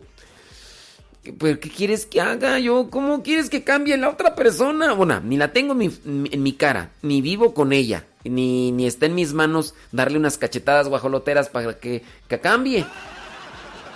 ¿Cómo le hago? Pues ayúdame, si estoy desesperada. Ya no sé qué hacer. Ni yo tampoco. o sea, ¿qué, ¿qué, quieres que haga? Ya también me voy a poner igual que tú. Me pones entre la espada y la pared. Estoy en la encrucijada, Dios mío. Ay, yo te diría, pues ¿para qué dejaste avanzar el problema? ¿Ves ahora que estás hasta las manitas? ¿Y cómo les ayuda uno, pues? Y ya. Bueno. Aquí San Francisco de Sales dice que se confiesen cada ocho días. Eso era para aquel tiempo. Yo ahora les digo cada mes. Cada mes. En otros lugares eh, están desprovistos de sacerdotes para confesar. Aquí el padre Moisés y el padre Roberto, lo que puedo yo decir desde mi parte, cuando yo estoy celebrando misa, alguno de ellos está confesando y se tienen que levantar porque aquí no hay pecadores. Aquí, aquí mejor los sacerdotes se quejan de que la gente no se confiesa. Y en, y en otros lugares la gente se queja de que los sacerdotes no confiesan. Y nosotros aquí de la que la gente... A ver, ¿cómo le hacemos? O vénganse para acá. Vénganse para acá. Ahí en la misa regularmente siempre hay un... Pero... ¿Cómo le hacemos? ¿Cómo le hacemos, criatura? Aunque la conciencia no te acuse de ningún pecado mortal. De esta manera, en la confesión, no solo recibirás la absolución de los pecados, sino también la gracia de Dios, que te fortalecerá para evitar aquello que es perjudicial para tu alma. Ese es un consejo que les doy porque su amigo, el padre modesto, soy. ¿O a poco no, doña Alicia? ¡Doña Alicia! Ah, usted no me va a dejar mentir, doña Alicia. Usted que está acá y ve.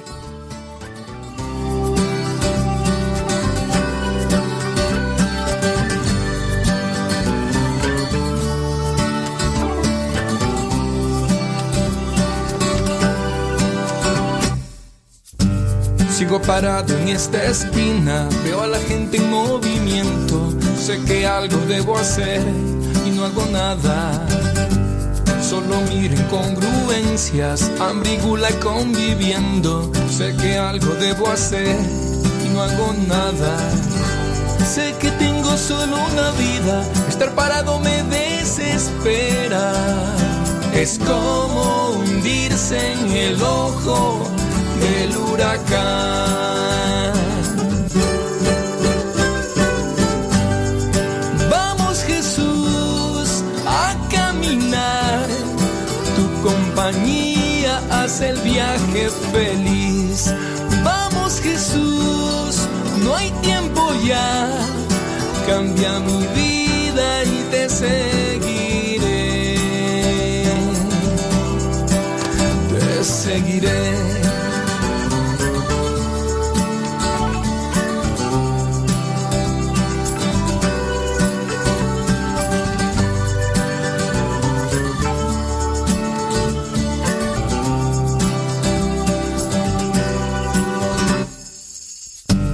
Quiero cambiar al mundo entero y no cambio ni en mi casa. Sé que algo debo hacer y no hago nada. Veo sufrir a inocentes y a los crueles siempre riendo. Sé que algo debo hacer y no hago nada. Y sin embargo pasan los días y yo no rompo estas cadenas. Es como hundirse en el ojo del huracán. Vamos Jesús a caminar, tu compañía hace el viaje feliz. Vamos Jesús, no hay tiempo ya, cambia mi vida y te seguiré. Te seguiré.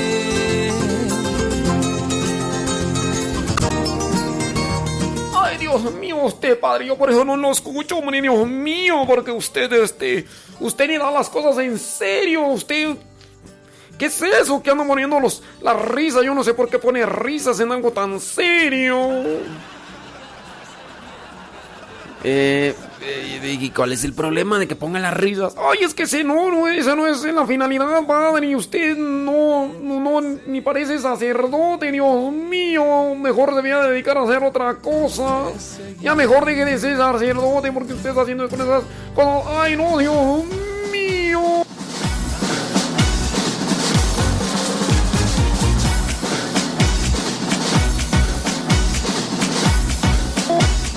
Pues sí, eh, yo podría... A ver, miren.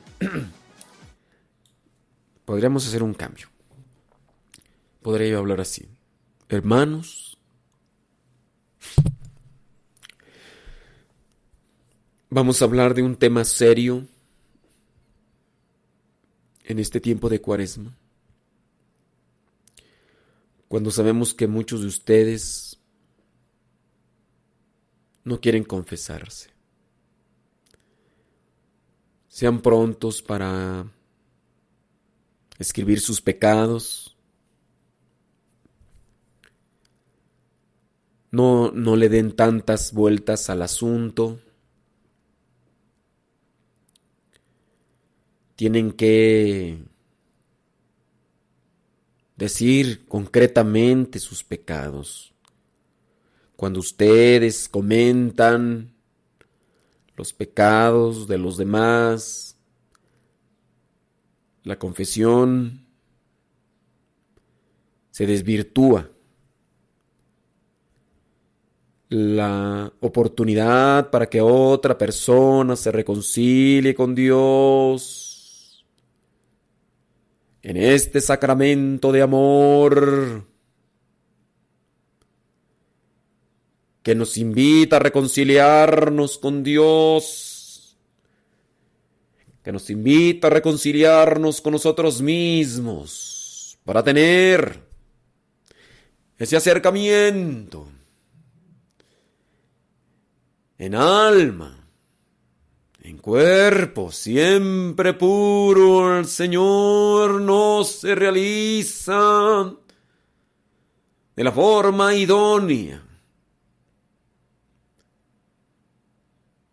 La persona incluso divaga por el pensamiento. El pensamiento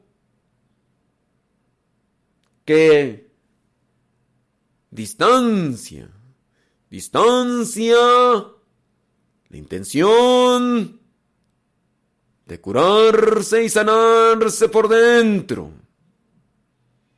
Porque ahí es donde la persona ata y se esfuerza. San Francisco de Sales dice de confesarse continuamente. Hay que confesarse continuamente. Porque no solamente se perdonan lo que son los pecados, también viene a darse esa fuerza que viene de Dios para no pecar. También dice San Francisco de Sales, ten siempre un verdadero rechazo hacia los pecados confesados. No hagas la paz con el demonio. Hacer las paces con el demonio es conseguir un ticket directo al infierno. Hermanos, estamos en tiempo de cuaresma. Tenemos que cambiar nuestro corazón. Tenemos que cambiar nuestra mirada.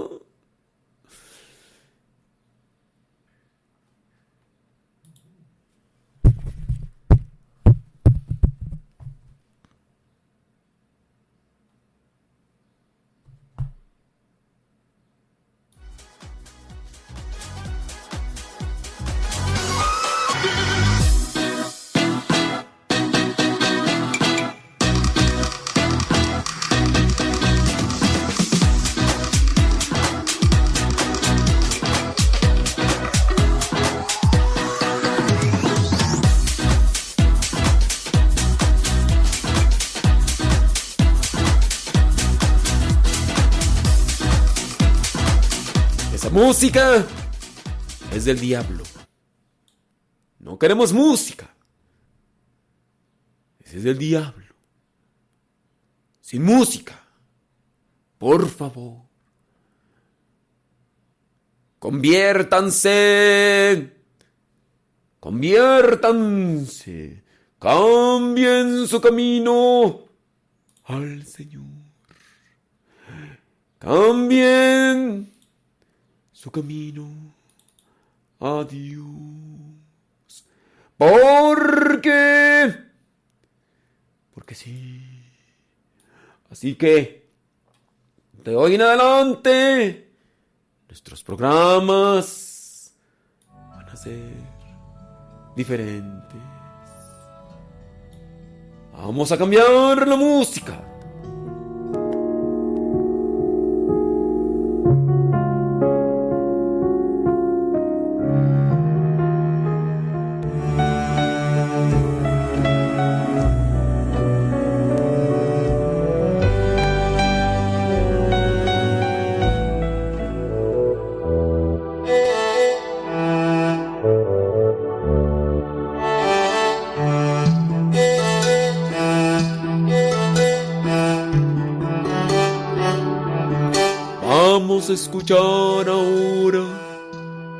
Radionovela de San Agustín.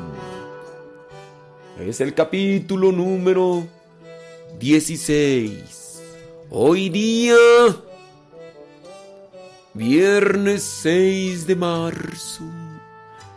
Viernes 6 de marzo. Capítulo 16 de la radionovela de San Agustín. Gracias por escucharnos en este programa. Espero esté haciendo una conversión en ustedes.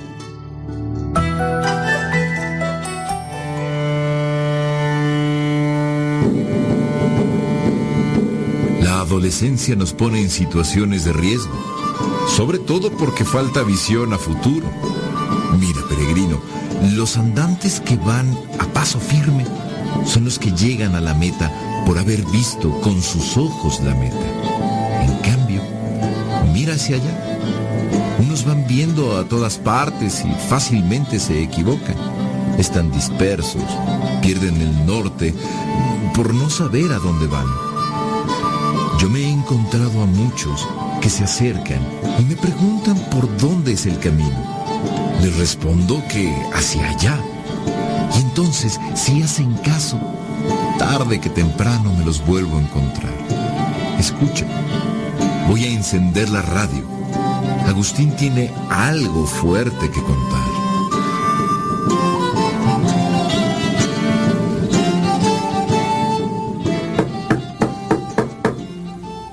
Adelante, hermano.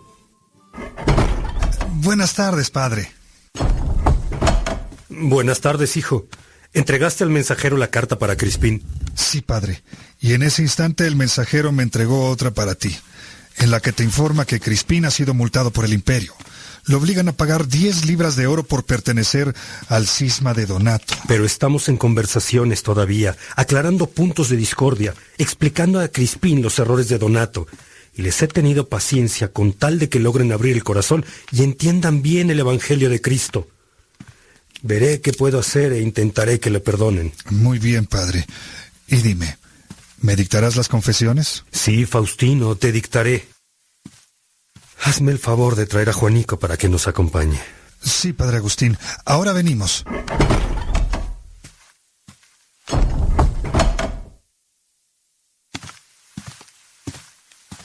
Padre Heraclio, ¿dónde están los formandos? En la biblioteca, con Posidio. Gracias, padre. Voy por uno de ellos. Ah, sí, el joven a quien Agustín le encargó el tema de la amistad y el amor. Ahí está, leyendo algunos libros de Cicerón. Gracias, padre. Voy por él. Hermano, hermano, te llama nuestro padre Agustín. Sí, gracias. Vamos con él. ¿Va a dictar sus confesiones ahora? Sí, y quiere que estés con nosotros. Encantado, Faustino. Vamos.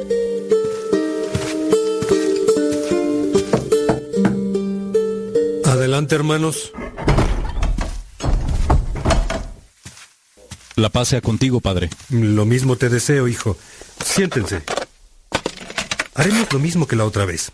Tú escribes Faustino y el joven anota sus preguntas. Nos quedamos en el robo de las peras. Reconoces que lo que te gustaba era estar con los amigos y que fingías ser mal portado para que no se burlaran de ti.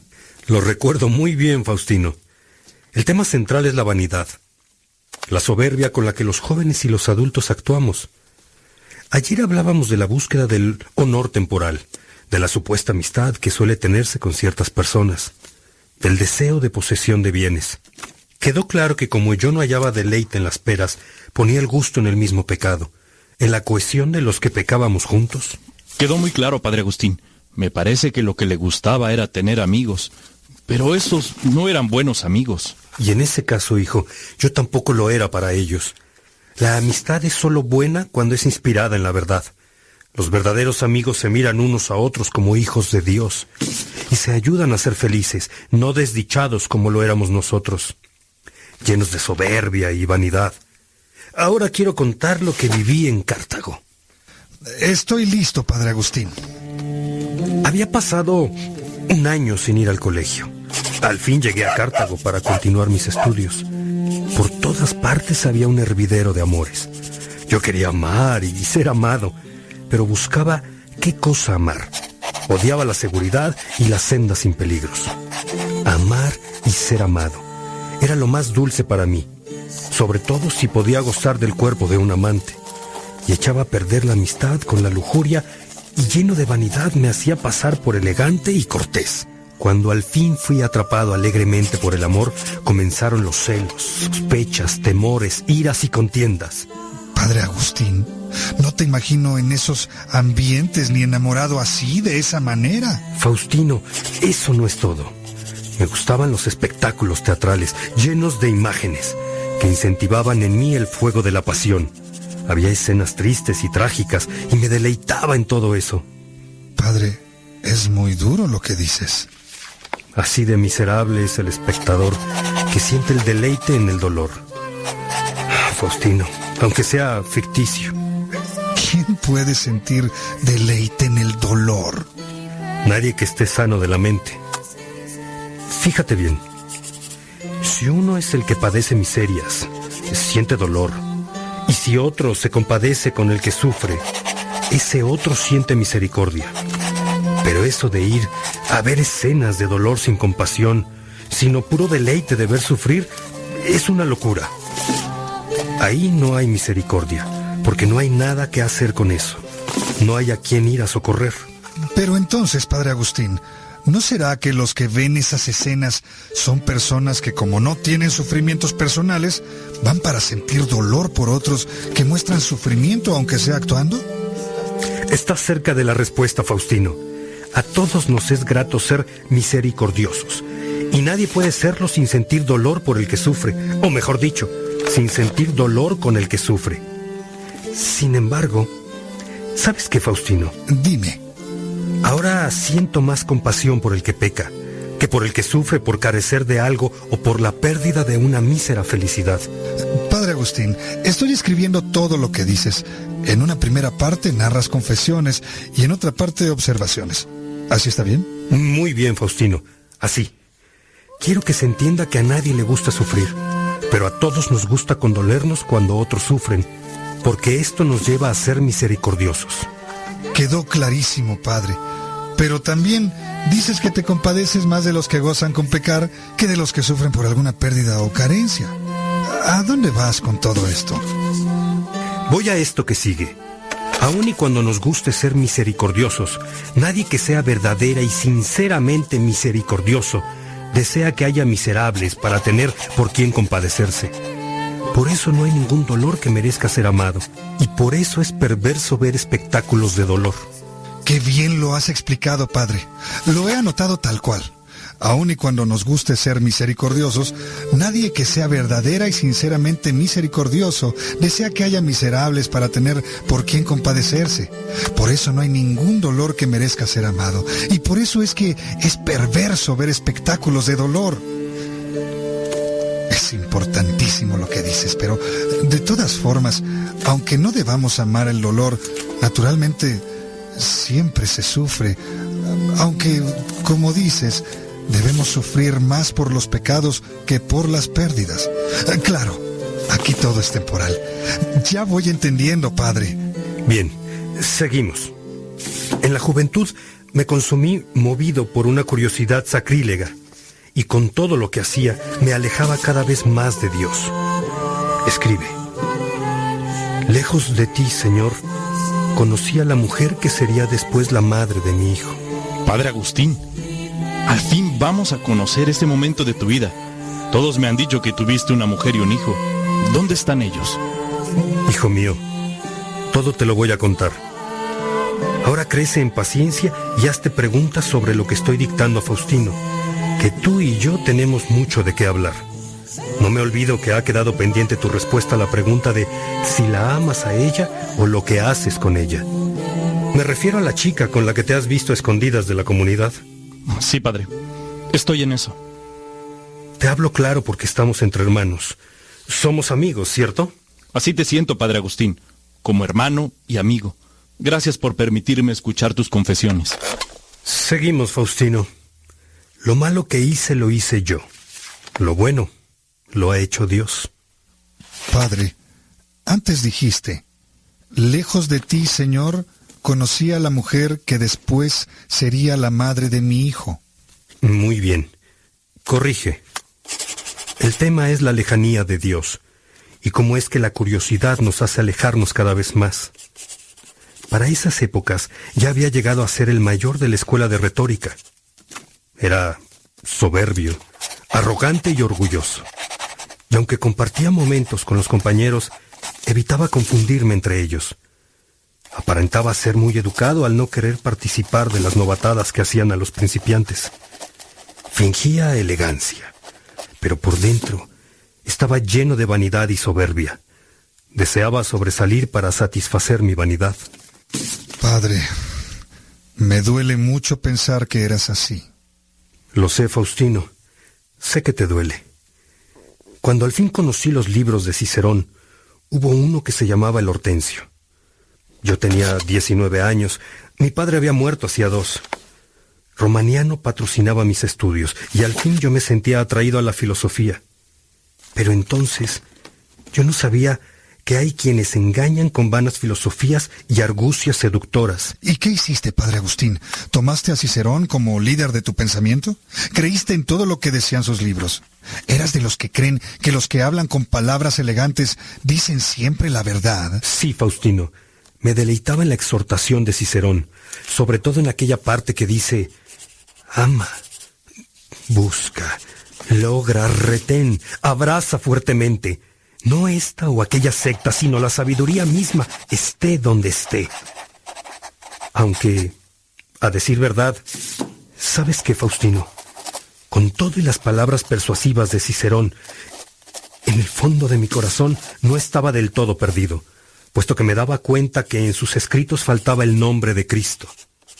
Y este nombre, este nombre, era el nombre que me servía de guía, de brújula, de norte, de principio y fin, para llegar a la meta. Lo conocía como a mi Salvador. Claro, lo había bebido piadosamente de la leche de mi madre y lo conservaba en lo más profundo de mi corazón. Tenías 19 años. Estabas en Cartago estudiando retórica. Eras el mayor y más afamado entre los compañeros. Ibas a espectáculos de escenas trágicas, vivías en hervideros de amores, te portabas muy mal, estabas lleno de soberbia y sin embargo, Padre Agustín, al verte fascinado con los libros de filosofía, lograbas advertir que en ellos faltaba Cristo. Vaya que no estabas tan perdido. ¿Te habías bautizado ya? No, no era bautizado ni conocía la palabra de Dios, pero conocía el nombre de Cristo Sabía que era mi único Salvador y lo conservaba en lo más profundo de mi corazón. ¿Cuánta gente habrá así, Padre Agustín? Muchos, muchísimos, Faustino. En el fondo reconocen a Jesús, pero no le conocen y no lo escuchan, y por eso se alejan del camino. Sin embargo, otra vez te digo, en el fondo de su corazón lo reconocen como su Salvador, y tarde o temprano lo encuentran, o se dejan encontrar por él. Padre, ¿Será posible que haya quienes se sienten tan seguros del amor de Jesús hacia ellos que por eso abusan de su amor, haciendo cosas contrarias a la vida, así como cosas indebidas? Sí. Se portan como el esposo que confía en que su mujer lo ama y ya no la mima o hasta le es infiel. Sigamos. En vista de que a mí me hacía falta el nombre de Jesús en los libros de filosofía, Fui a buscar la sabiduría en las sagradas escrituras, pero las vi tan pobres literariamente y tan llenas de misterio que mi soberbia e inmadurez me hicieron rechazarlas. Padre, ¿cómo dices eso? La palabra de Dios es hermosa para todos los que la leen. No para todos, Faustino. Solo la gente sencilla penetra en su interior, la entiende y la ama. Los soberbios jamás la pueden entender y por eso no la pueden amar. Y sabes, ¿Sabes por qué solo los sencillos pueden penetrar en la palabra de Dios? Porque con la palabra de Dios crece el ser humano. Y si una persona ya se siente grande porque está hinchada de soberbia, por no decir infectadas de ese virus, pues no la lee ni crece con ella. Yo me creía grande. Qué pena. ¿Hasta cuándo, padre? ¿Cuándo leíste al fin la palabra de Dios? Lo que me cuentas ahora es de cuando tenías 19 años, ¿verdad? Faustino, sí, tenía 19 años. Ten paciencia y sabrás lo que hice para escuchar el nombre de Cristo, pero sin tener que leer su palabra.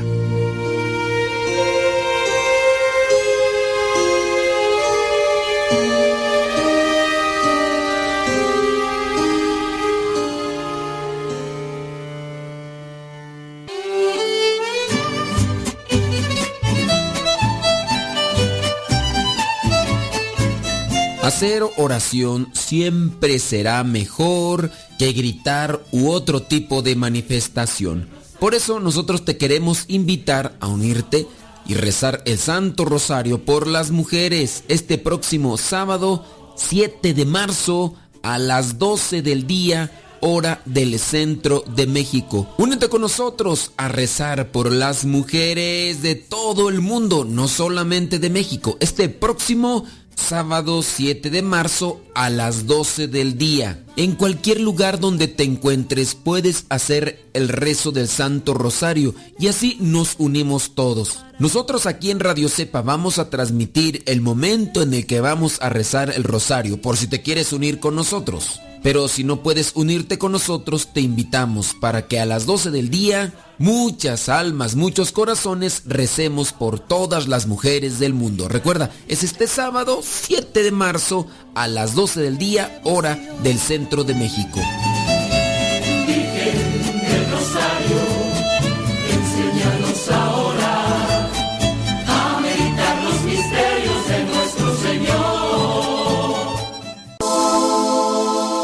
Escuchando Radio Cepa, la estación de los misioneros servidores de la palabra.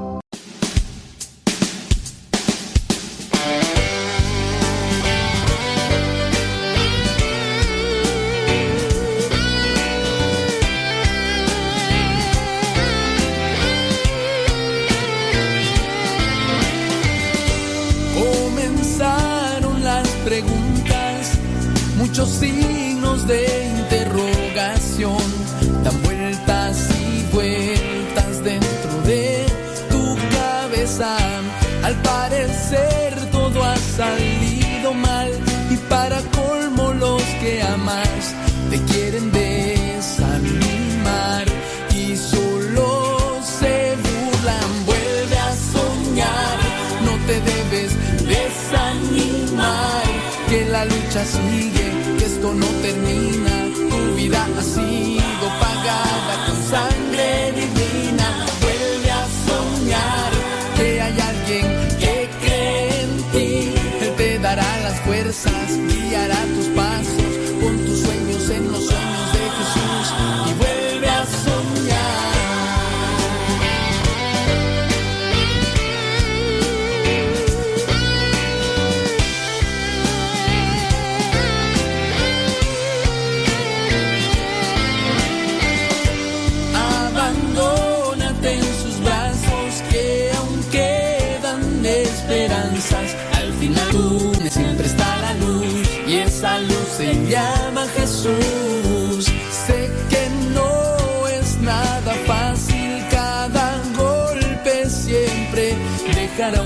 una pero el buen alfarero con sus manos poderosas la restaurará. desanimar, que la lucha sigue, que esto no termina, tu vida ha sido pagada con sangre divina, vuelve a soñar que hay alguien que cree en ti, Él te dará las fuerzas, guiará tus pasos,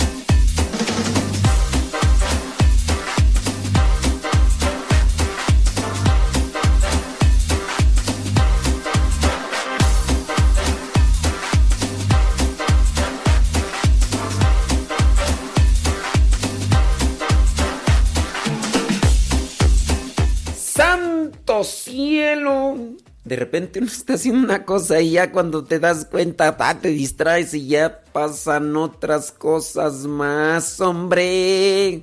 Es que estaba por acá revisando unos... Estaba revisando unos mensajillos.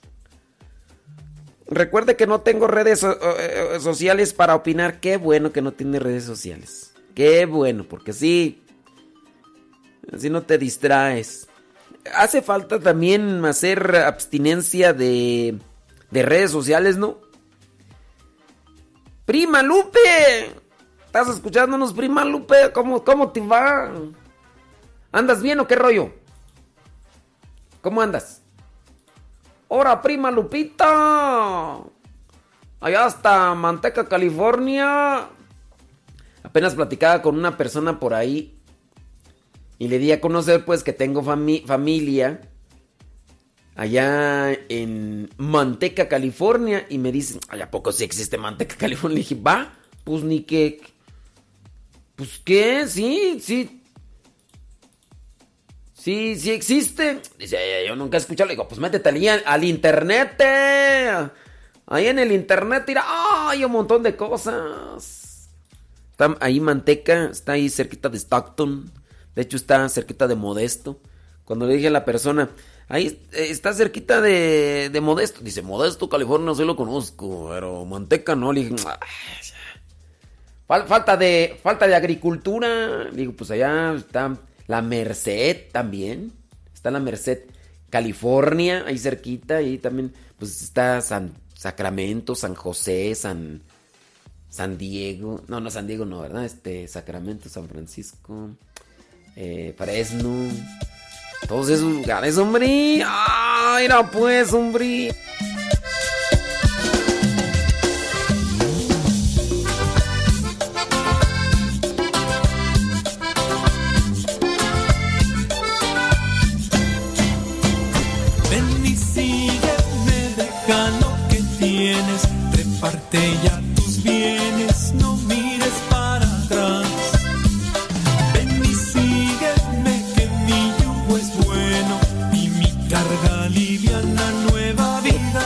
Ustedes nos hacen llegar las preguntas, y ahí tenemos a alguien que nos va a ayudar. A ver si nos ayuda.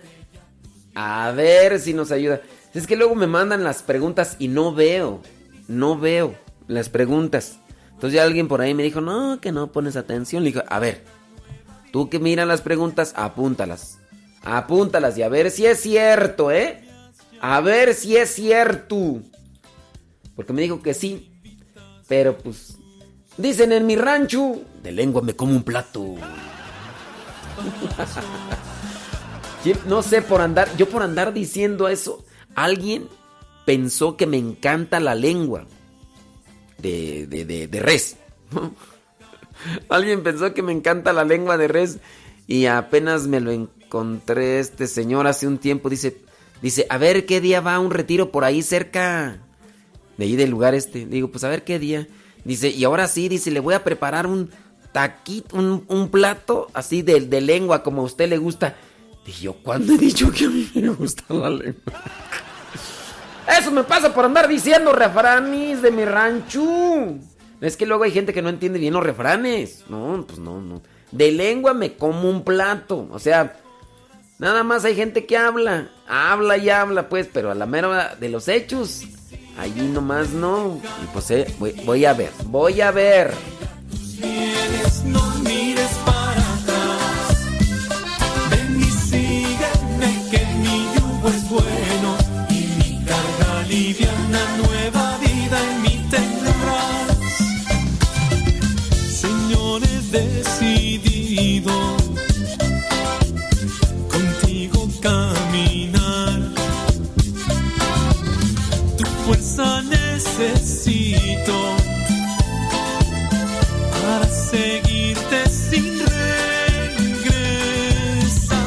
Al rato voy a decir aquel refrán de mi rancho que dice: Agua de las verdes matas, tú me miras, tú me matas y hasta me haces andar a gatas.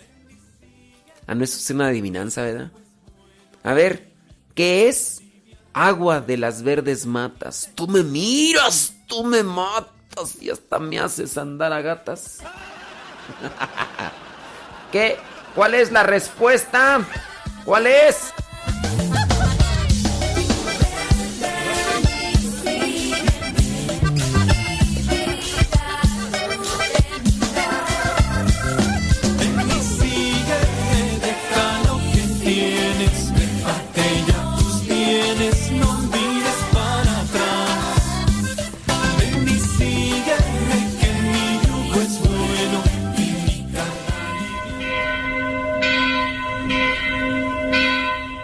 Parroquia virtual.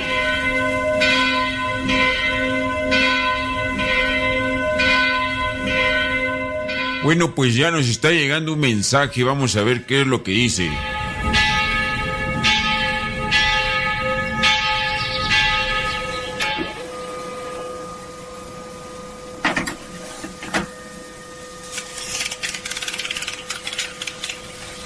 Saludos, padre. Me gusta la música rock. Y me han dicho que el rock es del demonio. Quisiera saber si todos los géneros de rock son invocación al demonio.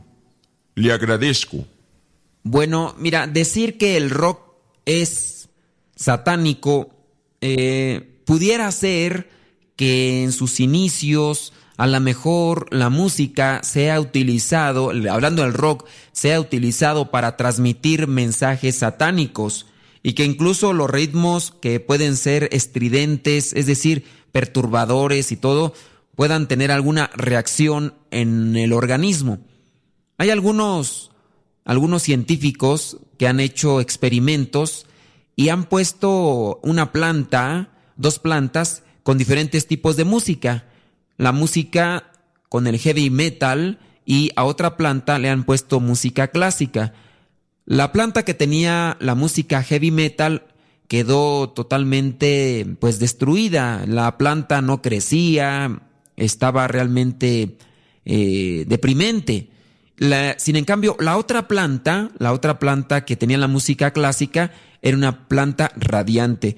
El mismo experimento lo hicieron pero con ratones y encontraron que el ratón que tenía el heavy metal estaba flaco, peludo y se daba de golpes con, en la jaula que lo tenían. Y el otro ratón que tenía la música clásica era un ratón regordete que dormía constantemente y se miraba rebosante. La música tiene influencia sobre el organismo, pero hablar de mensajes satánicos no necesariamente es el sonido, sino el mensaje que se llega a meter en el sonido hablando de la letra. Y quizá cuando inició todo esto del heavy metal venían esos mensajes que le llamaban subliminales y algunos mensajes muy directos donde se alababa al demonio. Creo que debes tener también en cuenta esta primera parte que te he comentado sobre los experimentos científicos y tener en cuenta que el ritmo de la música también afecta nuestro, nuestro organismo. Por eso ten cuidado en qué tipo de música escuchas y si escuchas música en inglés, también trata de conocer qué es lo que dice la letra. Si hay algunas alabanzas al demonio, en este caso hay que quitar ese tipo de música para que no te perjudique eh, espiritualmente. Se ha dicho que cuando se hacen este tipo de discos con canciones dirigidas al demonio, se hacen algunos ritos, se hacen algunos rituales que llegan en este caso a producir algún efecto en las personas que poseen esta música. Hay que tener mucho cuidado y, pues bueno, no solamente a pensar que toda la música rock es satánica. Creo que ya hay música específica a Satán. Ahora hay que tener en cuenta eso y si sabes que la música estridente perjudica el organismo, trata de evitarla. Una persona que regularmente escucha este tipo de música se altera y es más nerviosa y puede incluso no tener una buena relación porque no controla sus impulsos, no es paciente. Así que hay muchos factores que podemos aquí rescatar, pero trata de poner atención en eso, busca música que realmente te ayude en todos los aspectos y de esa manera alimentar también tu espíritu. Que Dios te bendiga. la parroquia virtual.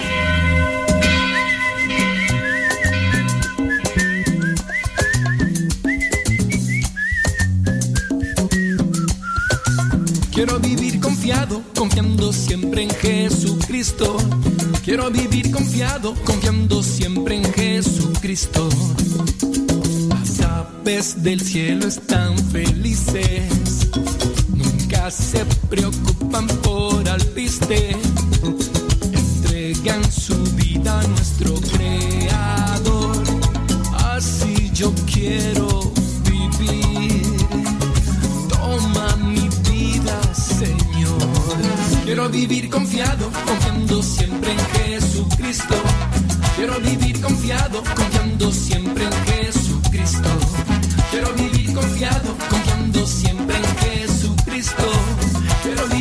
Confiando siempre en Jesucristo. Las flores del campo siempre ríen, nunca se desvelan por vestirse. Todo se lo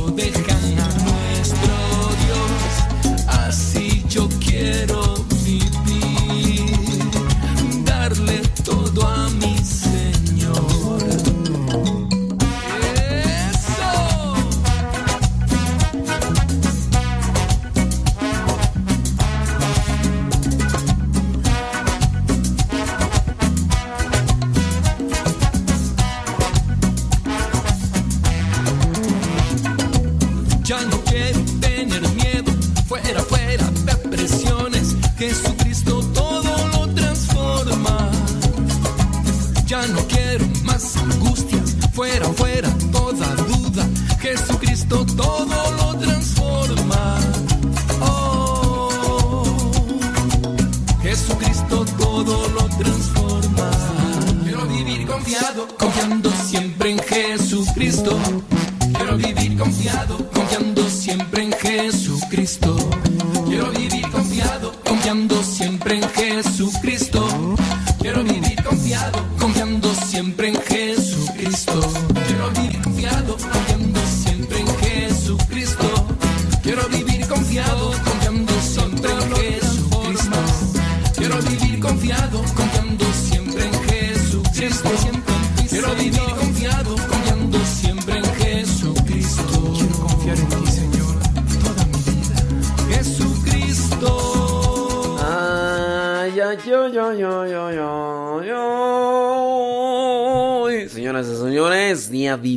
Oigan, es viernes de vigilia.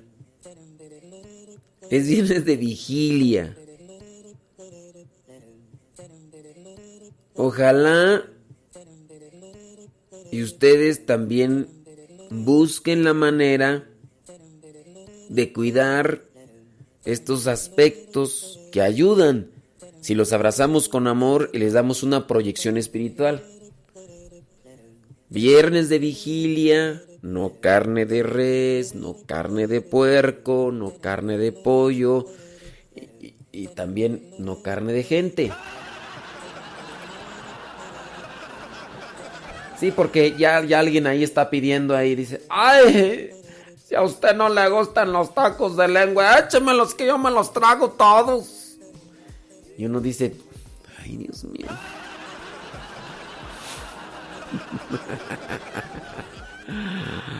Ay, me están diciendo que eso de agua de las verdes matas, tú me miras, tú me matas. Dicen que ese no es, no es una adivinanza, que es un dicho de borrachos.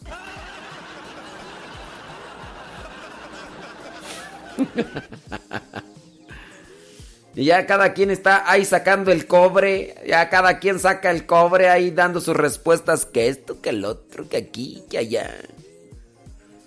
Es viernes de vigilia.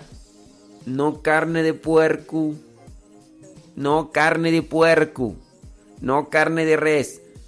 Algunos dicen, ay, ¿a poco sí de pescado? Está más caro el pescado, el camarón, está más caro los camarones.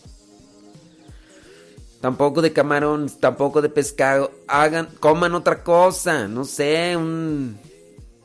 No sé. ¿Qué se les antoja ahorita en la mañana? Unos chilaquiles. Chilaquilitos. Con un bolillito. ¡Ay! Unas lentejitas. Se me antojan, mira, unas lentejitas con un. Con un, un huevo cocido. Ay, pero el huevo es este. Es un pollo en potencia.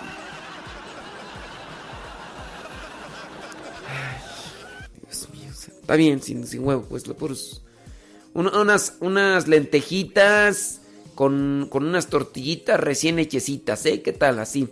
Pero unas lentejitas bien hechas, con amor. Unas. Sí, porque hay gente que no, no tiene ganas de hacer las lentejitas. No, unas lentejitas con su cilantrito, con su hierbabuena, con sus rodajas de jitomate, con su cebollita, con sus eh, rebanaditas de chile serrano para que agarre sabor. Y así calduditos, así. ¿O qué te parece? Lo cambiamos por unas habas. Un, caldito de habas, pero con habas.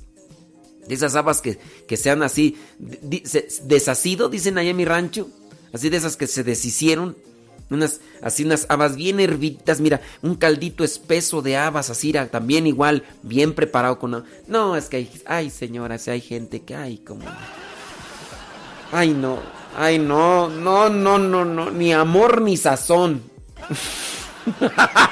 Ay, Dios. Yo nomás me acuerdo de aquel arroz que me dieron que apestaba drenaje. Yo dije, ay, nomás me lo como porque me están viendo y no encuentro dónde tirar esto. Pero, ay, no, no, no. De veras, ese arroz y ese lugar y con esas personas nunca se me va a olvidar. Nunca. Yo nomás, en principio cristiano, dije, ay, Señor. Pero lo malo es que los que estaban a mi alrededor decían, ay, qué sabroso está. Dije, válgame Dios. Pero apestaba el arroz a drenaje, a drenaje. ¿Y sabes qué fue lo que hice yo? Yo en caridad cristiana no quise tirarlo, no quise tirarlo. Entonces lo que hice fue... eh, ay, no entienden que es un pollo en potencia. Ay, ay, les voy a explicar. Cuando se dice esto es algo en potencia, dentro del término filosófico es eh, algo que todavía no es, pero que está proyectado a ser. Es un término filosófico que se utiliza. Entonces dice, está en potencia. Entonces, por ejemplo, un, un frijol todavía no es una planta de frijol ni va a dar frijoles, pero entonces es una planta en potencia. Ahí está el frijol, si se siembra y se le echa agua, y eso, eso es un, eh, un niño que nace y crece en una familia de violencia, de alcoholismo y de drogadicción, pues es, es un criminal en potencia. Es un criminal en potencia. Sí, porque le- algunos están ahí burlando de, de, de- de en potencia. Pues es que no, no saben el término, pero se lo estoy explicando para que lo entiendan. Los que ya lo saben, pues ya, ya lo entienden, ya lo entienden. Entonces, cuando se dice en, eh, de- dentro de lo que vendría a ser un término filosófico, en potencia es, todavía no es, pero está proyectado a ser. Tú eres un santo en potencia, tú. Tú eres un santo en potencia porque eres, eres, cre- e- eres creación de Dios. Fuiste hecho a imagen y semejanza. Es eh, imagen y semejanza de Dios. Entonces eres un santo en potencia. Tienes los elementos, tienes las herramientas. Nada más falta que lo pongas en práctica, que lo trabajes y eres un santo en potencia. Todos, todos. na- nadie me va a decir que es hijo del diablo. Nadie me va a decir que es creación del diablo. Todos somos hijos de Dios, creados a su imagen y semejanza, y por eso somos santos en potencia. El problema está que, que no lo trabajamos, no, y, ya no, ¿ok? Ya me, ya me distraje tú. Pues yo en ocasión. Ah, ya me acordé del arroz. Sí.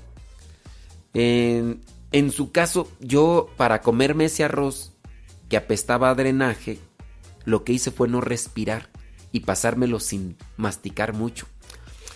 Entonces, como me lo terminé muy rápido, que se me acerca la señora y me dice, ¿quiere más? no, gracias. No, gracias. No. De veras, ay, todo, todo la tarde así. Traje así, ay, no. En la tarde, noche, ya era en la noche. Eran ya como las 11, algo así de la noche. Entonces fueron por mí ahí a, la, a la central. Entonces, este, ay, yo así. Nos estacionamos ahí para comprar algo así nada más rapidito para que me dieran de cenar así, algo así. Y nos estacionamos a un lado de una alcantarilla. Entonces yo pensé, yo pensé, em, yo pensé, eh, a lo mejor es que ya traigo aquí el mal olor en mi, en mi nariz y a lo mejor ya... Entonces, eh, cuando ya bajé yo y estaba ahí, le dije al hermano, dije, a ver, ¿huele feo? Me acer- le dije, acércate aquí donde estoy. ¿Huele feo? Me dice, sí, pues es el drenaje. Le dije, "Ah, entonces es algo feo que sigo sale, está saliendo del drenaje, sí. Dijo, así olía el arroz que me dieron en la tarde. Junto con, creo que era carne de puerco. La carne de puerco sí, tampoco me la comí porque es una carne, una carne muy grasosa. Y, y entonces, este, yo le dije, no, es que yo así grasa no, no, no como, no como. Y, y no, no, no me hizo daño, pero sí, pues imagínense comerse algo así. Entonces, cuando las cosas no se hacen ni con amor, ni con sazón, ay, no, no. Por eso, pues eh, estamos hablando de la- que es viernes de vigilia. Esfuércense no comer carne. Esfuércense, esfuércense. Piensen, acuérdense, todos los viernes el derecho canónico lo establece como un viernes de vigilia, todos los viernes. Y en el tiempo de cuaresma uno lo debe de vivir con, con mayor intensidad, con mayor intensidad. Entonces hagan el esfuerzo todos los viernes. Viernes de vigilia, todos los viernes. Y los viernes de cuaresma con mayor intensidad. Algunos pueden hacerlo con ayuno. Ok, pues hágalo con ayuno si quiere. Y todo lo demás. Yo, por ejemplo, eh, fíjese que, qué hora es. No he comido nada. Nada más en la, en la mañana me, eché el chocolatito que me he hecho aquí para que también para que se me acomode la garganta y pues como comienzo a hablar, a hacer cosas desde temprano, entonces mm, me echo chocolate y eso fue lo único. Y ya no, no he comido ni pan, ni, ni galletas, ni nada. Y pues también uno lo ofrece, digo, pues es viernes de vigilia, hago un pequeño ayuno y todo eso, pues bueno, un ayuno, un ayuno parcial. Pero eh, cada quien. Entonces, bu- busquemos lo que nos ayuda espiritualmente, ¿ok? Entonces, si ustedes buscan el viernes de vigilia, háganlo con con sacrificio también. Pues, ah, es que quieren carne, ¿no? Prepárense unas, miren, se me antojan ahorita mm, unas habitas, habas, habas, así, un, caldito de habas, pero espeso, así, bien preparado, así, con su cilantrito, con su hierbabuena, hojitas de hierbabuena, su jitomate, eh, si quieren cebollita ahí, así, bien así, con, unas tortillitas, así, y luego así un taquito, ¡ay, así! Con un platito así, con algo para adormecer la lombriz, ya. O, o unas habas, no, perdón, habas unos eh, garbancitos, así, cal- caldo de, de garbancitos también, eso es muy sabroso, cal- unos calditos también, igual con todos los elementos, ahí con todas estas hierbitas, o, o, lo- o los lentejas, también unas lentejitas, ¿verdad? así, y ya, ya. En la tarde, pues en la tarde se puede hacer otra cosa. ¿verdad? No sé, un arrocito, un arrocito. Lo acompañas de, de una lechuguita, una lechuguita, unas eh, tortitas de papa, unas tortitas de papa, listo. Frijolitos. Yo a mí si me dan tortilla con frijoles, mira, ya, con eso. Yo dos taquitos, ya con eso, ya. Ya, ya, ya. que- y, y ya uno también lo aprovecha, un ofrecimiento. Un ofrecimiento. Estos días de, de cuaresma, pues que ya son que estamos en la segunda semana, bueno, pues hemos buscado también hacer otro tipo de sacrificio. Hay que buscar lo que nos ayuda espiritualmente. Hay que buscar lo que nos ayuda espiritualmente. Porque también todos tenemos debilidades y luchas espirituales de una y otra manera, que el chisme, que la murmuración, que la flojera, que el impulso, que soy muy iracundo, que soy eh, muy voluble y, que no sé, hay que algunos tendrán otras cosas más elevadas de tono. A lo mejor, no sé, cosas sucias, cos- eh, infidelidad o drogadicción, alcoholismo, el, tabaco, no sé, cosas, adicción al celular o a lo mejor son muy, no sé, algo que, que lastima. Entonces, pues hay que también ahí. Hay que, hay que trabajar en eso para, para ayudarnos. Bueno, dice aquí, por ejemplo, aquí hay unas personas que, ah, ¿cómo les gusta escribir, verdad? Entonces, deberían de hacer de abstinencia de, ab- abstinencia de, de escribir tanto en Facebook. sí, unas ya lo hicieron, ¿verdad? Unas ya lo hicieron y, están ahí. Pero hay otras de veras que, deberían de asumir también ese tipo de, de abstinencia de escribir tanto en el Facebook, pero todo el año, no nomás en eso. ¡Ay, entiende el que pueda! A ver, dice... mm, A ver, déjame ver. Unas rajas con arroz. Mm, depende, ¿verdad? Depende cómo sean las rajitas. Porque se pueden hacer unas rajitas con huevo. Pero mira, las rajitas salen mejor cuando son de, del chile chilaca. Es así. Porque hay gente que hace rajitas con de esos de los chiles serranos, de esos chiles mm, que se utilizan. De esos famosos chiles para, para rellenar, ¿no? Y hay gente que hace rajas con ese tipo de chiles. Y no, no. Las rajas salen buenas con el chile chilaca.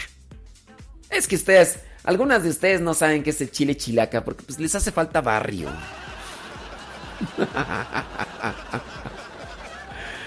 Ay, ay, ay, ay, ay, ay. Sí, sí, sí, sí. Les hace falta barrio. ¿Cuál es el chile chilaca? El que nosotros conocemos allá en el rancho.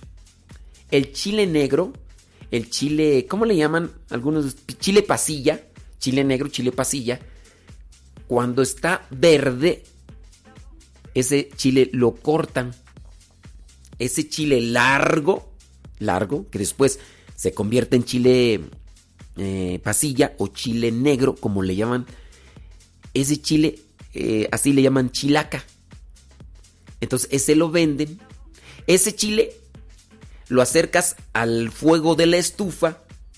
Lo acercas al fuego de la estufa. Lo quemas por fuera. Y ya después le quitas todo lo quemado. Le quitas todo lo quemado. Después lo rajas, le sacas las venas, las semillas y todo eso. Las sacas. Entonces ya las sacas las rajas y... Y ya después eso lo revuelves con el huevo. O, si no quieres huevo, preparas un caldillo de jitomate y haces lo que son unas chilacas con un caldillo de jitomate espeso. No muy... Porque si nada más es un jitomate y pones ahí medio litro de agua, no, tienes que poner más jitomate para que sea un, caldillo espeso y te queda así. Y luego metes las chilacas, le pones ahí, pues, no sé, puede ser para que también le dé sabor eh, algunos eh, clavos, le pones un clavo, eh, unos cominitos, le pones unos cominos, em, también le pones, ¿qué más tú? Y con, con unos cominos y unos clavitos para que le dé sabor. Ahora que si tienes unas hojitas de, de perejil, pues agarras unas hojitas de perejil. O si, si tú vives donde hay epazote, esta hierba que también se llama epazote, le puedes poner unos hojitas de epazote. Bueno, le pones ahí las rajas y también eso, acompañado eso de unos frijolitos o con un arrocito y queda algo... mm, mm. Eh, y, y- y queda, y queda sabroso. Sí. Entonces, pues, podría ser, ¿no? Eh, y ya, pues ya entrando en, en- en- en- en tema de chiles, pues podría ser también unos chilitos rellenos. Unos chilitos rellenos de, que- de queso. Le puedes poner queso adentro. Y ya, también los preparas como preparas tú el chile relleno. Si es que sabes hacer chiles rellenos. Si no sabes chile relleno, pues... Te compras tus maruchan y, y adelante. Eh, tengo ganas de probar eh, ramen. a ver quién me regala ramen. yo voy a empezar. Yo voy a empezar con la pedidera.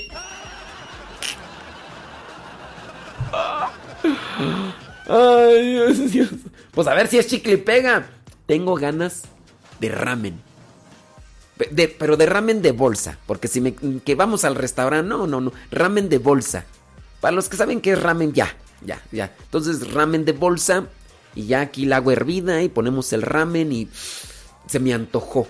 Porque eso también se puede comer, ¿no? Así. El ramen. Para allá los que saben el ramen, ya. Para los que no saben el ramen. ¡Ay, díganos qué es el ramen! ¡Ay, les hace falta eh, barrio a ustedes! ¡Ay, ando en ayuno! Dios, ¡Ay, Dios santo! Tengo que comer por lo menos unas habitas. De esas que tengo aquí, de esas con chilito, aunque sean, porque ya me despertó el hambre. Eh, así, una, una de esa de ramen, ¿verdad? Ya, y para los que no saben ni hacer un arrocito. Porque hay, hay señoras que sí no saben ni hacer arrocito. Ay, ay, ay. Pobres. Y hay señores que también. Ay, pobrecitos. Ay. Sus maruchan, pues. Ni frijoles saben hacer, les quedan todos duros. Y luego cuando los hierven, les, se les, les quedan toda el agua prieta, así como. Como tunas en San Luis. Así como Johnny Laboriel, así. Un, caldo de frijoles todo prieto y los frijoles todos duros, así. Que hasta. Ay, no, ay, no, no, Dios mío santo. Pobre de su gente. Sí, ya tengo hambre qué. No he comido. Ustedes ya como ya tragaron y seguro hasta tragaron carne. ¡Ya!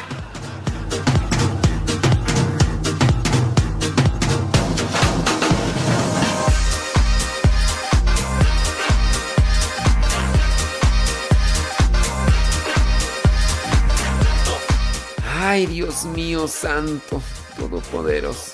Ay, pobre gente, no saben qué es. No saben qué es un ramen. Ay, pobres. Tostaditas de haba, mm, no las he probado. Tendría que probarlas, sí. Tendría que probar las tostaditas de haba. Mm, Sí, no, no, no, no.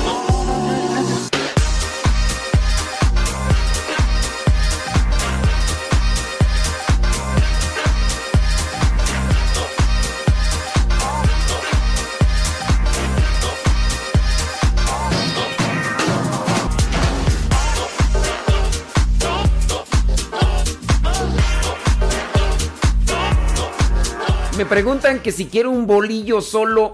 mm, yo creo que sí podría ser, ¿eh?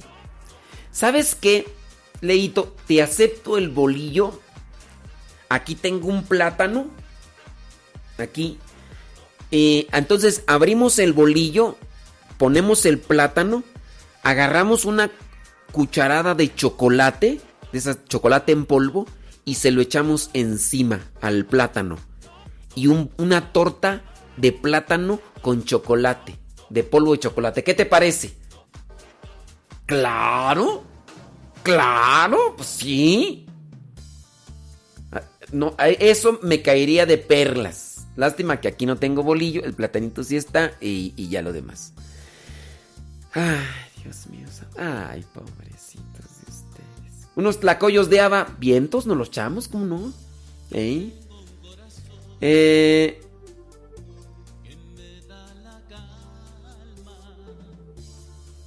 Ay, Dios mío santo. Hay gente que se queja de todo hasta, hasta de esto que estoy diciendo. Ay, Dios mío santo. Sí, no, yo sé, yo sé, yo sé. Sí, los que más se quejan. Los que más se quejan de la pedidera son los que menos dan.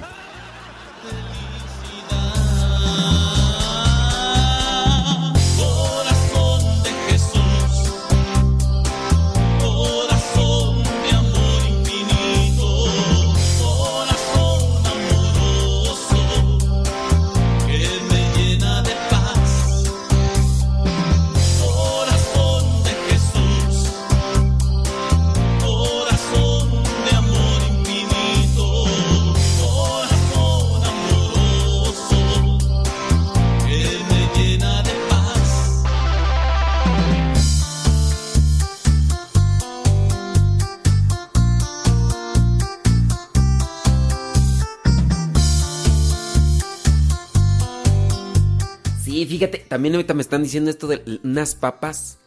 Papas eh, fritas con, con huevo.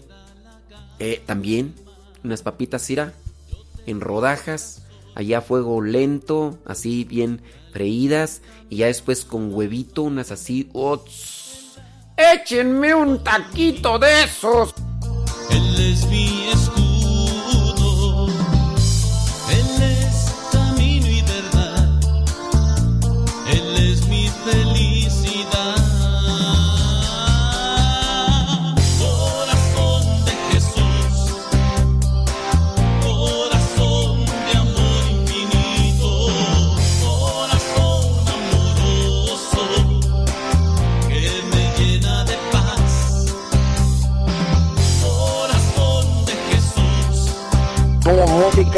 porque pues así pues duerme mucho.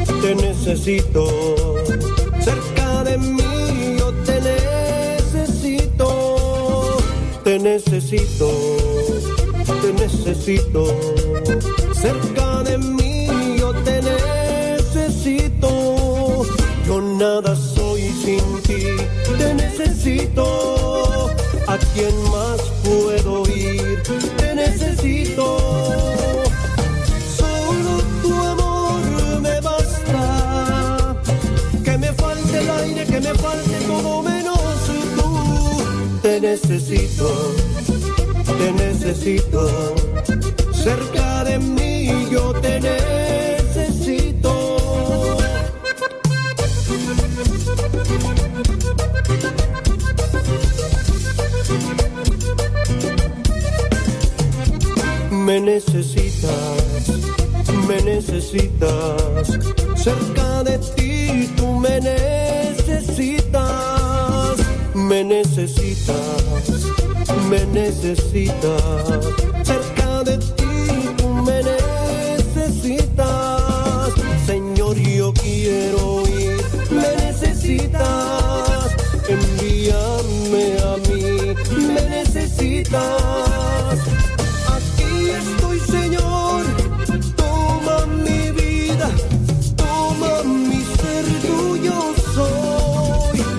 Necesitas. Me necesitas. Cerca de ti Pues eh, puede ser una opción, ¿eh? Eh, Dice Pedro Godínez, dice que allá le ofrecen comida vegana y que son hamburguesas que no son de carne. Efectivamente, los veganos, eh, ¿verdad? Los veganos de Tlaxcala, este, son, digamos, más extremos que los vegetarianos. El vegetariano sí come huevo e incluso a veces un poco de pescado, si toma leche. El vegano no. Ni leche, ni huevo. O sea, pura cosa. Entonces, si, si tú encuentras un restaurante vegano y te venden una hamburguesa, tenlo por seguro que aunque sepa carne, no es carne. Y eso podría ser una opción por si quieres. Por si quieres vivir el tiempo de vigilia, pruébala, pruébala, a ver a qué te sabe. Sí, lo- los veganos, digamos que son muy, pero muy extremistas, ¿verdad? De Ulanita están ahí que, ¡ay! Como si así voy para evangelizar. ¡Ay! Y la, la señora que ya, ¡ay, hombre! Que le atiza y le atiza y, y no le haces caso y más le atiza. Bueno, ojalá y así sea para anunciar a Cristo. Pero sí, los veganos son fus. No, no, no, no, no, no, una cosa radical. Radical. Y, y ellos ni leche, ni huevo, ni ningún producto derivado de. Ni yogur, todo, ningún lácteo, ni hue- No, nada, nada, nada, nada. Eh, tanto así que, por ejemplo, la fruta, los veganos la lavan con vinagre. Porque dicen que así, con el vinagre quitan la, la cera que muchas frutas tienen para conservarlas. Entonces dicen que, que esa cera, que también perjudica al organismo, entonces ellos la lavan con... No lavan, la manzana, por ejemplo, no la lavan con, con agua, la lavan con vinagre para quitarle la cera. Entonces, no, ellos sí están así como que... ¡Futs! ¡Futs! Bueno. Eh, dice... Eh, sí, tú, y tu nieve de qué sabor la quieres? Toma mi ser tuyo soy. Me necesitas, me necesitas. Cerca de ti tú me necesitas.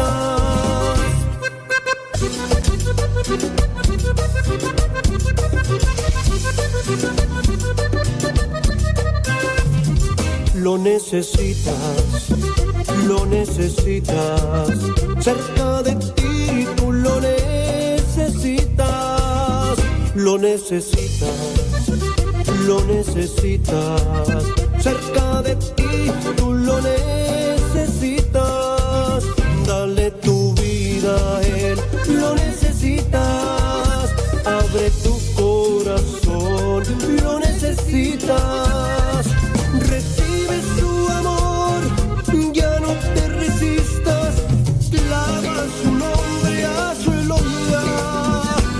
Lo necesitas, lo necesitas. Cerca de ti tú lo necesitas. Te necesito,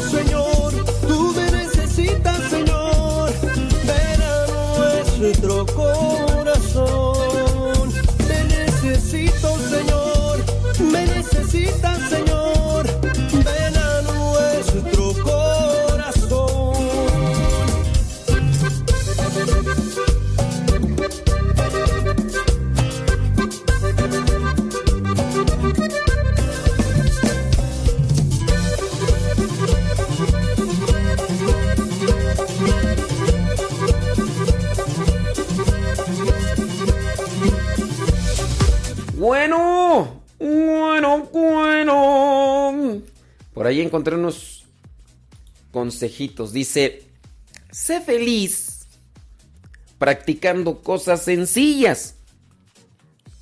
Sé feliz practicando cosas sencillas. Mira, por ejemplo, vive y deja vivir. Vive y deja vivir.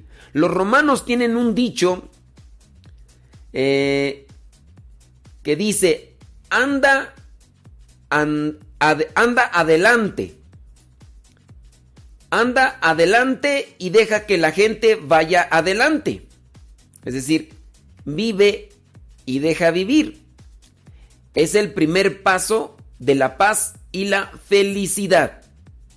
Así que pero sí, hay que entender, ¿no? Eh, Yo creo que eh, nosotros debemos también de, de entender esto de, de ayudar a los demás, de, de- hacerlo como... mm, sí, de vivir y dejar vivir. Sí, porque podría ser como que el principio de, de la respuesta de los hijos cuando dicen... "Ah, Mamá, no te metas en mi vida, déjame vivir. No, espérate. Primero, tengo yo que formarte y decirte lo que es bueno, lo que te ayuda, lo que debes de comer, lo que no debes de hacer, estudiarte. Y ya después, cuando llegues a una etapa, ya ahora sí te suelto. Y si tú no quieres, pues, adelante. Porque si ese podría ser el principio para algunos, en este caso, de sacudirse, ¿no? Vivir, ¿qué es vivir? Vivir como cristiano. Dejar vivir, tampoco no amagar al otro, quitándole lo que vendrían a ser sus sueños, sus ideales, porque quieres que viva lo que tú no pudiste, porque estás frustrado o estás frustrada. Que eso es también a veces lo que... Aquí nos hace falta mucha sabiduría y obviamente podríamos ir tipificando o buscando aquellas cosas que son necesarias para encontrar esos elementos que corresponden al saber vivir, al saber vivir. Y ahí, pues no, pues no sé, podríamos entrar en una disertación así muy extendida y esto, esto sí, esto no, lo aquello y, y- lo demás. Un alcohólico podría decir, déjame vivir. Oye, es que no estás viviendo. No estás viviendo ya. Es- estás matando tu cuerpo. Y pero yo soy así feliz. No eres feliz así. Tú piensas que eres feliz, pero no eres feliz. Y pues bueno, ahí podríamos entrar en una cuestión. Otro consejo sencillo para ser feliz. Darse a los demás. Si uno se estanca, si uno se detiene, corre el riesgo de ser egoísta. Así, eh, pongamos el ejemplo de- del agua, ¿no? Eh, el agua estancada se pudre, se echa a perder. Y, es agua, pero si no tiene movimiento, si no fluye, pues ahí empieza. Entonces, Si uno se estanca, corre el riesgo de ser egoísta. Y si uno hace egoísta, pues no, no es feliz. No es feliz. Entonces, darse a los demás es también una receta para ser feliz. Darse a los demás. En este mismo punto de darse a los demás, de no estancarse, el tercer punto. El tercer punto es moverse fluidamente. Moverse fluidamente. La capacidad de moverse con benevolencia y humildad en lo que vendría a ser eh, el caminar de esta vida nos ayuda también para dar felicidad a, los demás. Cuando nosotros damos a los demás, también nosotros nos llenamos de esa felicidad. Dice la palabra de Dios, aunque no me acuerdo en qué parte. La palabra de Dios dice, hay mayor felicidad en dar que en recibir. La neurociencia, los neurólogos dicen que el hombre experimenta felicidad cuando da. Cuando el hombre da, experimenta una felicidad, incluso mayor que cuando recibe, ¿eh? mayor que cuando recibe. Y en su caso, la persona lo saborea más. A mí me pueden dar algo, pues sí, a lo mejor yo digo, ay, qué padre que me lo dieron, no, no lo esperaba, pero pues sí me gustó que me dieran algo, pero pero cuando uno da, uno tiene la satisfacción. Hice a la otra persona feliz. Y yo soy feliz. Y bueno, y hay una doble felicidad. Entonces, moverse, moverse fluidamente. Siempre estar buscando hacer algo por los demás. Número 4. Jugar. Jugar. E- El caso que uno pueda jugar con los demás, entretenerse. ¿Qué tipo de juegos uno puede buscar con los demás? Creo que cada etapa, ¿no? A ver, ustedes los que ya están más cascabeleados, los que ya están así como Johnny Laboriel, ¿a qué juegan en su actualidad? En su momento, en, este momento, hablando de en su tiempo, en su etapa, ¿a qué juegan? A ver si alguien de ahí nos puede decir a ver qué tipo de, de, juegos tienen. Y, y eso pues también puede dar, de decir, no, pues, eh, am, a esta edad no sé cuánto tiempo tienen, este, no sé, 30, 40 años, 45. ¿A qué? ¿A qué edad? Y también qué es lo que juegan. Bueno, jugar. Eh, Me imagino pues los papás pueden jugar con sus hijos, ¿no? Los que tienen sus hijos pequeños. O, aunque no sean pequeños tú, pues pueden jugar cosas ya... Por ahí traen un juego que dicen que se llama el Uno, yo no sé qué, qué cosas, ¿no? Pero ahí puede ser preguntas y cosas de esas. No sé, a mí me viene a la mente, aunque a algunos no les gusta y lo relacionan con borracheras, con bar, con cantina. Pero por ejemplo, un juego de estrategia es el billar. Ese no es malo, el problema es... Lo malo es lo que a veces rodea al juego del billar, el, dominó. Son, son juegos también de estrategia. Lamentablemente, mucha gente llega a etiquetar esos juegos diciendo que esos son del diablo. Porque el contexto en el que muchos lo juegan dicen, no, eso es del diablo, el billar es del diablo. Me acuerdo cuando alguien le compartí que, que me gustaba jugar el billar. Dijo, ay no, Dios mío, santo, ay. No, no sé. Dice acá, yo no tengo ningún juego. Por eso, por eso estás así. Este, a ver, ¿quién más nos, a ver, comparte? No, dicen que no juegan a nada, tú. Ay, ay, nos están diciendo que juegan a las cosquillas. Ay, esta gente. Dice, aquí puro jovenzuelo ni cascabelea. Ay, Dios mío santo. Sí. Este, déjame ver aquí. No, no juegan a nada. Ah, ya. Ay, perdonen ustedes. Yo, yo sí tengo varios juegos y ya les he compartido uno de ellos. El, billar. Aunque yo juego, eh, porque no tengo una mesa de billar, pero sí juego billar virtual. Entonces, eh, ahí juego billar. Eh, domino también. Eh, ¿A qué juego? Eh, pues, así como que jugar en, lo físico, no juego ni fútbol, no juego este... ¿Qué, qué otra cosa? Básquetbol ni tampoco voleibol porque ya mi físico no, no, no tiene esa condición, pero digamos que eh, En ocasiones hemos jugado ahí y dominó. Me han invitado a jugar ajedrez, pero lamentablemente no, no sé jugar ajedrez. Pero sí, cuando uno se apasiona con los juegos, pues es, chido, ¿no?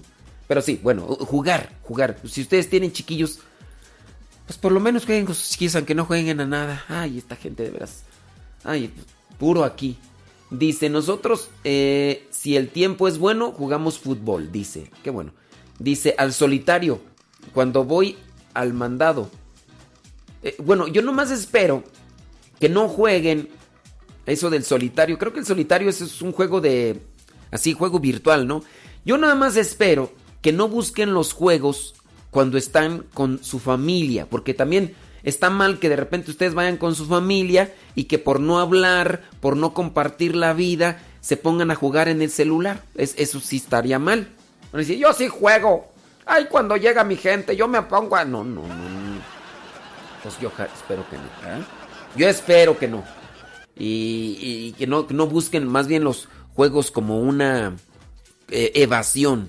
Y, ya todo lo demás. Bueno, eh, dice de eso de juegos de lotería. Pues sí, eso es- podría ser algo como que para compartir con los demás, ¿no? De que el barril. Pero fíjense, hay lotería, que se le llama lotería eso de, de las cartas y todo eso así, que van numerando. Pero hay loterías cristianas que, que pudiera servirles, ¿no? Para también así como que ir es- estando atento. Eso ayuda, porque a ver, voy a decir, ponte atento, ¿eh? Que no te va a pasar una carta. Entonces también eso les, les sirve. Hay que buscar juegos que puedan desarrollar, des- desarrollar la atención, el movimiento. Entonces jugar, jugar con sus hijos, jugar con alguien más, pero no, no para distraerse. Eh, compartir, compartir los días de descanso con alguien más. Yo entiendo, a lo mejor para algunos que están bien cansados y dicen, no, yo lo que quiero es dormir. Dormir, no. Pues también compartirlo con la familia no sé, el día domingo, el fin de semana, compartir, compartir la vida con alguien que, que pueda, no sé, ir al cine, ir al restaurante, ir al teatro, buscar cosas, eso también, para ser felices. Ayudar, ayudar a una persona anciana, a un joven, cuidar la naturaleza, también eso te puede dar felicidad. Eh, buscar sacudirse lo negativo.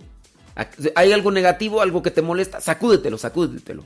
Eh, y buscar también tener paz, eso también te va a dar felicidad. No sé, la oración, el, no sé, el ir. Hace poquito cuando iba a, Puebla, el hecho solamente de, de mirar el bosque, mirar aquellas cosas, pues sí, las miré desde el camión y. Ay, nada más respiraba. Yo decía, qué, paz se ve allí. Ganas de decirle a Dios, bájame aquí, bájame aquí, me quedo todo el día y me pongo a rezar, a meditar, pero pues lamentablemente a veces uno no. Pero si ustedes pueden, háganlo.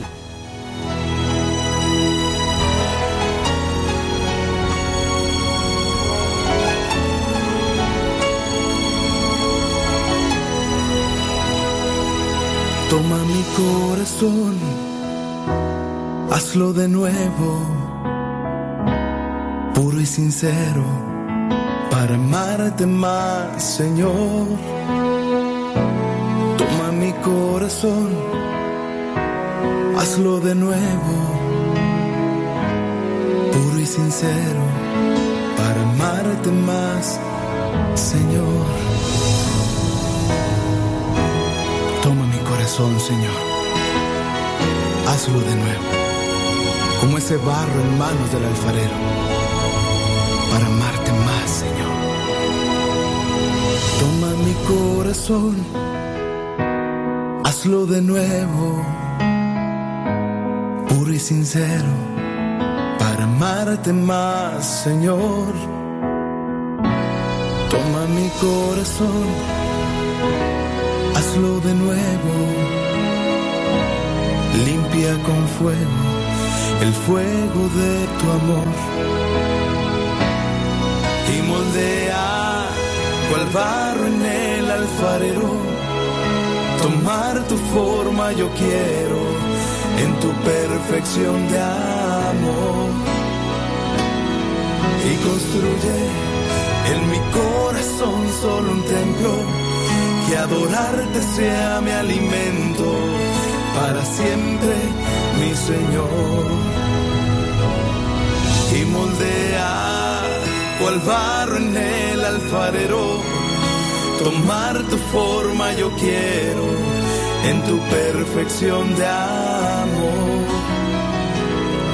Y construye en mi corazón solo un templo, que adorarte sea mi alimento para siempre, mi Señor.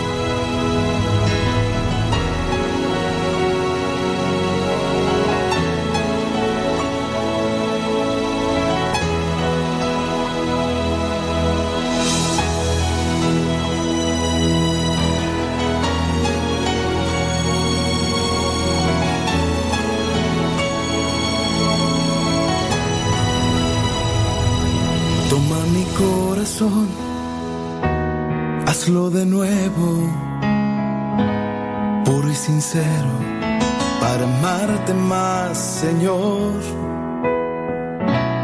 Toma mi corazón, hazlo de nuevo,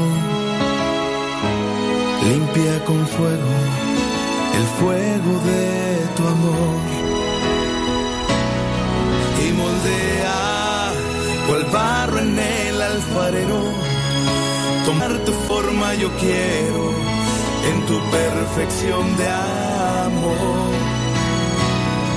Y construye en mi corazón solo un templo, que adorarte sea mi alimento para siempre, mi Señor. Ay, Jesús de Veracruz. Si no fuera por estos días y otros más. Ay, qué bonito es lo bonito.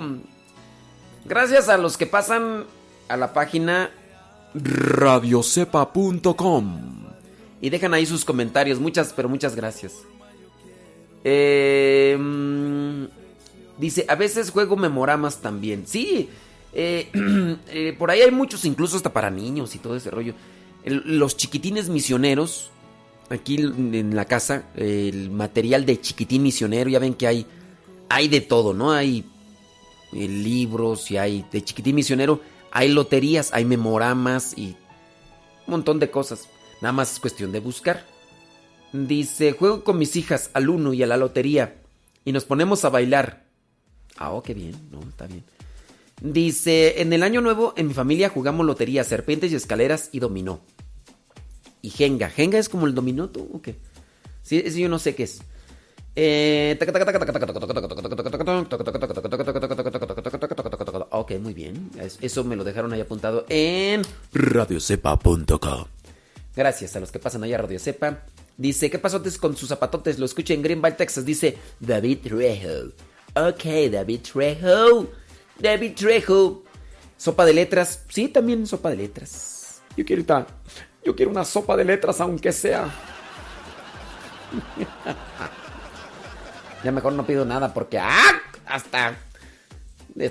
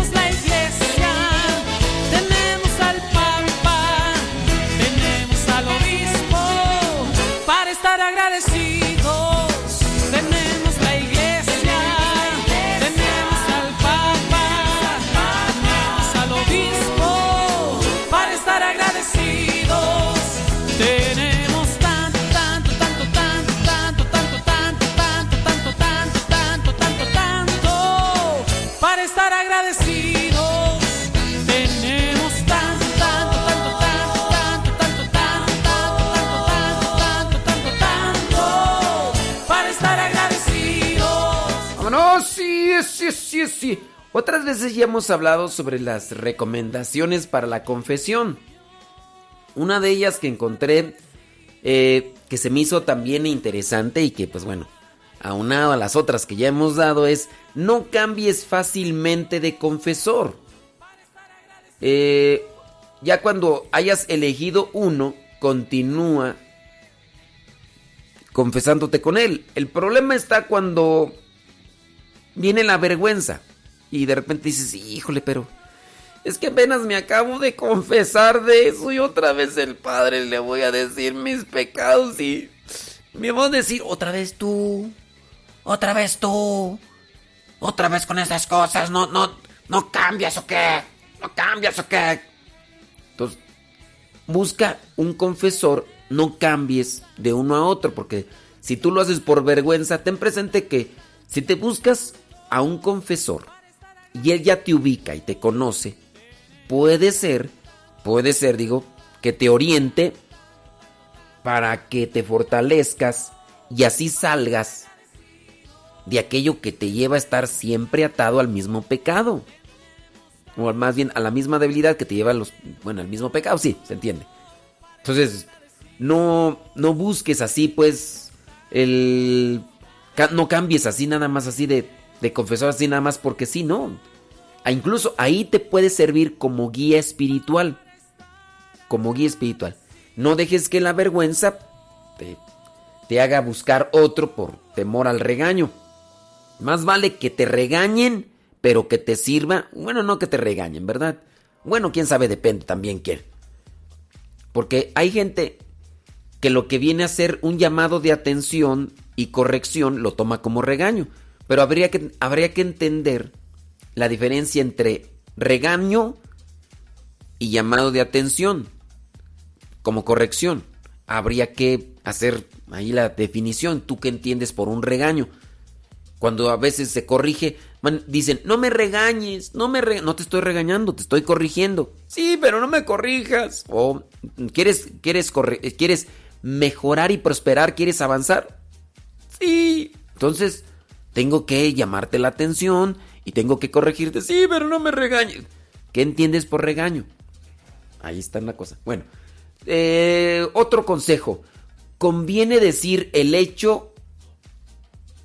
mm, los que quieren purificar bien sus almas y llegar fácilmente a la tentación han de ser muy diligentes a dar a conocer al médico espiritual el mal, por pequeño que sea. Sí, con respecto a este consejo, acuérdense que nosotros tenemos que decir el pecado como tal. Y también las veces en las que se... Yo sé, la vergüenza. La vergüenza podría ser la que... Hay personas que no les gusta decir el pecado como tal y generalizan. Dicen, por ejemplo, pues acúsame de malos pensamientos. Y uno les dice, ah, bueno, dime qué malos pensamientos. Ah, no, no, pues malos pensamientos. Es que hay de todo tipo. Pero también, si tú me dices de qué tipo son los malos, los malos pensamientos, yo podría orientarte. Si tú me dices, por ejemplo, tengo malos pensamientos de odio, odio a algunas personas, porque las odias. Es que son más guapas que, que, que, yo, son, son más atractivas, son más carismáticas. Y que yo, entonces ya uno podría buscar una palabra que ayude para deslindarse de ese sentimiento y por lo cual genera un mal pensamiento. Es que los malos pensamientos generan pensami- sentimientos, pero también los sentimientos generan malos pensamientos, ¿no? Entonces, puede ser también que digan, ah, pues tengo mal pensamiento de, de lujuria. Ok. Cuida lo que ves, porque por lo que entra por los ojos se va a los pensamientos. Lo que entra por los ojos se va a los pensamientos y te generan malos sentimientos. Entonces, entonces ahí también tienes malos pensamientos de que eh, quiero que le pase algo malo a fulano. Entonces también ahí cuidar, cuidar esas cosas. Entonces conviene decir las veces y dar especificación de qué tipo de pecado. Lo que sí, incluso ya hemos dicho en los otros consejos, es no describas cómo hiciste o cuál es la historia detrás de tu pecado. No, eso el, confesor no necesita saber cuándo, cómo, eh, qué cuántas veces y de qué manera así lo es. No, eso hasta le puede contaminar y yo sí me he detenido con algunas personas que me empiezan a describir cómo cometieron el pecado. Le digo, no, no, no, no, espérame, espérame, espérame. Aquí no, no, no tengo, no hay necesidad que digas así como hiciste eso. Solamente acúsate de lo malo que hiciste y de las veces que lo hiciste y ya. En el caso del pecado que se pueda decir como tal, ¿no? Que a ver, que se va a confesar de masturbación. Ma- Diga masturbación y ya, no, no tiene que decir. Y en su caso, pero hay gente que no le gusta, generaliza, dicen, pues pequé contra la castidad. Eh, ¿Cómo? Pues sí, pequé contra la castidad. No, pues tienes que decir el pecado, no cómo caíste en el pecado, ni, ni el proceso, no, eso no, sino el pecado. Ok, ese sería otro consejo. De, di si te has dejado llevar eh, por... eh, ok. Para evitar aquellas cosas, bueno, también tú necesitas en la confesión analizar cómo es que llegaste al pecado. Aunque no lo tengas que decir al sacerdote, pero si en su caso cuando estás confesándote que digas tú, "Mm, a ver, voy a analizar. Hice esto que me llevó a esto otro y después a esto otro. Ah, muy bien, el pecado es este. Allá, es la corona de mis acciones. Es la, el- la punta del iceberg. Es la corona de mis acciones. Entonces, esto me llevó a esto, esto, esto. Entonces, ¿qué tengo que hacer? Evitar esto, evitar estar con esta, o estar estar con este, o evitar, o evitar estar aquí. Ah, bueno. Y eso te ayuda a ti para evitar caer nuevamente en pecado. Eh, no te contentes con decir que has eh, mentido sin dañar a nadie. Di si lo has hecho por vanagloria. Bueno, hay las intenciones de las cosas que también podrían ser otro, otro consejo. Entonces, tratar de analizar las intenciones detrás de las acciones. Las intenciones detrás de las acciones también nos ayudan a definir sobre los pecados que hemos cometido. Dice aquí otro consejo, no te limites a decir los pecados veniales. Acusa- acúsate del motivo que te ha inducido a cometerlos. Mm, Pues sí, les digo, es analizar las causales, las causales de nuestras acciones, analizarlas. ¿Por qué? El problema puede también darse cuando hay personas que pues no saben ni por qué. Pues quién sabe. ¿Cómo que quién sabe? A ver, pues, cometiste pecado de fornicación. Ya. Si estás pecando de fornicación y no sabes ni por qué, pues es que me dijo que me fuera a un motel. ¿Y qué iba a hacer hacer? Pues no sé, pues me dijo que fuera. Y ahí, ahí voy, ahí voy. Dijo que nomás quería platicar conmigo. Ay, Dios mío, ¿qué tendrás en la, dentro de la cabeza? Tú sí tendrás neuronas, a lo mejor no traerás ahí lombrices, ahí otra cosa. Lodo, a lo mejor traes lodo. Si te está invitando a un lugar donde no los vea nadie, ¿para qué? Ah, es que dice que quiere privacidad. ¿Y para qué quiere privacidad? Sea, que quiere platicar. Mm, con eso va a empezar. Con eso va a empezar. Ay, Dios mío santo, pero bueno. Hablando de, de los pecados, no hacer acusaciones superfluas. ¿Sí? Eh, evita decir, no he amado a Dios como debía, no he rezado con la debida devoción, no he amado al prójimo cual conviene, no he recibido los sacramentos con reverencia y otras cosas parecidas. Diciendo esto, no le das un detalle a tu confesor del estado de tu conciencia. Examínate en las cosas específicas de las que hayas acusado. Hay, hay personas que cuando me ha tocado y últimamente unas personas ahí me tocó confesarlas, dicen, pues yo vengo aquí a confesarme de que no he amado a Dios como Él debe. Mm, bueno, eh, está bien. Sí, y también quiero darle gracias a Dios por, por la vida. Quiero darle gracias a Dios por mi familia. Quiero darle gracias a Dios por tan bueno que es. Y uno dice, esta persona no sabe confesarse, Dios mío. Examínate en las cosas específicas de las que hayas de acusarte y cuando les hayas descubierto, acúsate de ellas con sencillez y e ingenuidad. He visto un pobre necesitado y no lo he socorrido como podía. Bueno, pues ahí es, analizaste la situación, eso te llevó a cometer un pecado de, que es un pecado de, de omisión, hay un pecado de omisión. Ten siempre un verdadero rechazo hacia los pecados confesados. Entonces es propósito de enmienda y propósito de no volver a pecar. Por muy pequeños que sean los pecados, haz un firme propósito de enmendarte en adelante. Muchos confiesan los pecados veniales por costumbre y como un cumplimiento, sin pensar para nada en su enmienda. Es decir, reparar, tratar de cambiar en actitud, por lo que andan durante toda su vida bajo el peso de los mismos pecados. Hay personas que se confiesan a la semana y a la semana, pero te confiesan los mismos pecados y dices, bueno, está bien, eh, te confesaste hace una semana, los volviste a cometer. ¿Has hecho algo para fortalecerte espiritualmente y evitar eso? Y no. Entonces no hay propósito de enmienda. El propósito de enmienda no tiene que estribar solo y únicamente en ya no lo vuelvo a hacer, sino ¿qué voy a hacer? ¿Qué voy a hacer para no caer en eso? O sea, voy a ir a un retiro, voy a voy a rezar más, voy a hacer penitencia, voy a hacer abstinencia de ciertas cosas.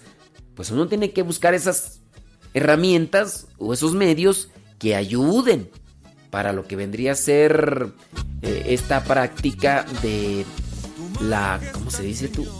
Ay, eh, de la enmienda, de la enmienda. Si no, pues cada semana te vas a estar queriendo confesar de lo mismo y no haces nada por, por evitar caer en el pecado, pues no. ¿Con qué ojos divina tuerta? Todo habla de ti. Todo habla de ti. Todo habla de ti. De tu grande amor y de tu existir.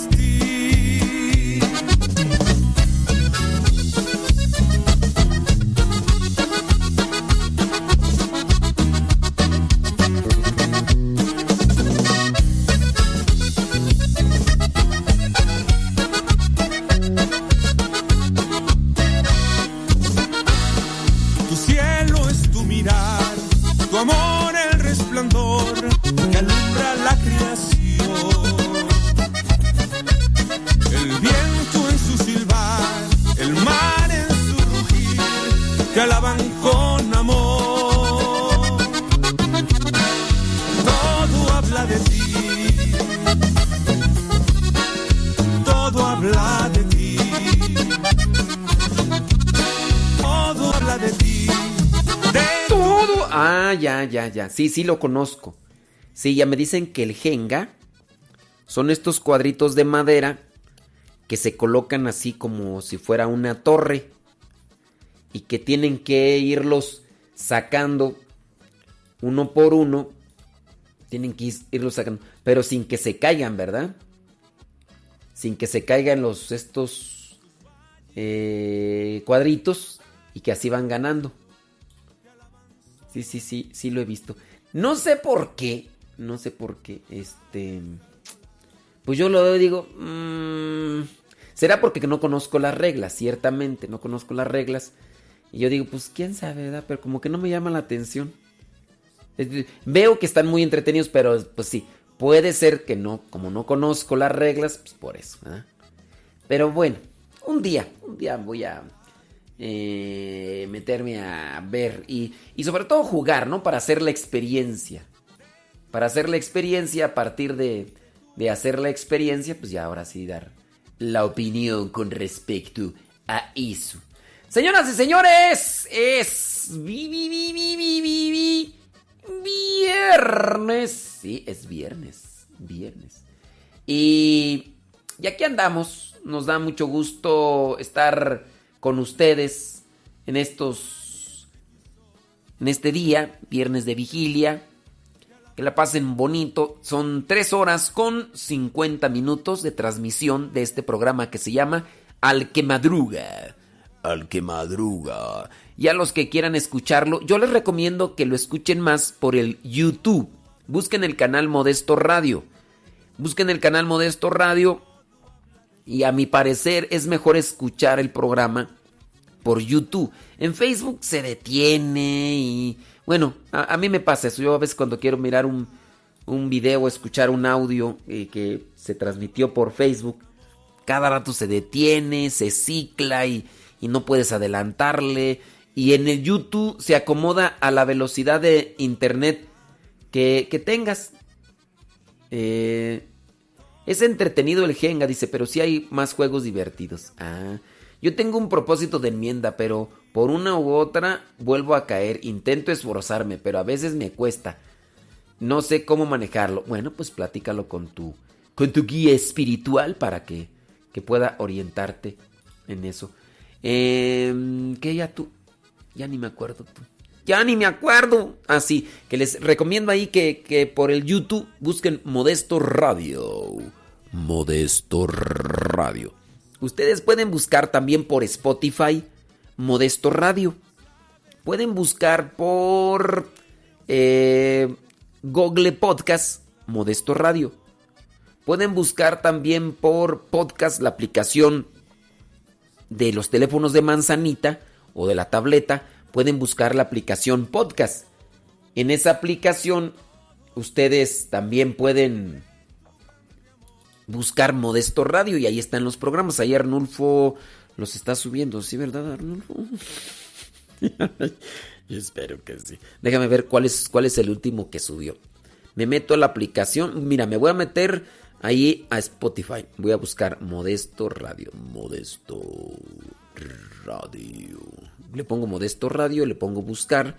Y ahí aparece un dibujito, dice podcast, Modesto Radio, le das clic y ahí aparece eh, suscribirse y todo lo demás.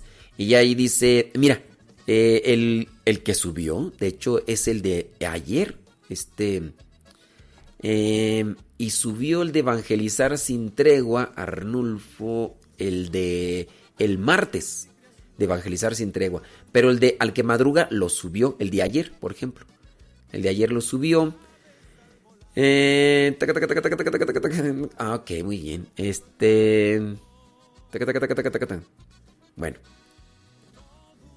Ahí están. En Modesto Radio, Spotify, Podcast. O si no tienes la aplicación Podcast, busca Google Podcast. Google Podcast y listo, listo. Bueno, viernes llega Lío Misionero. Lío Misionero con el hermano Lalo y con el hermano Ramón. Pásenle a Radio Cepa para que ustedes ahí lo escuchen en Radio Cepa.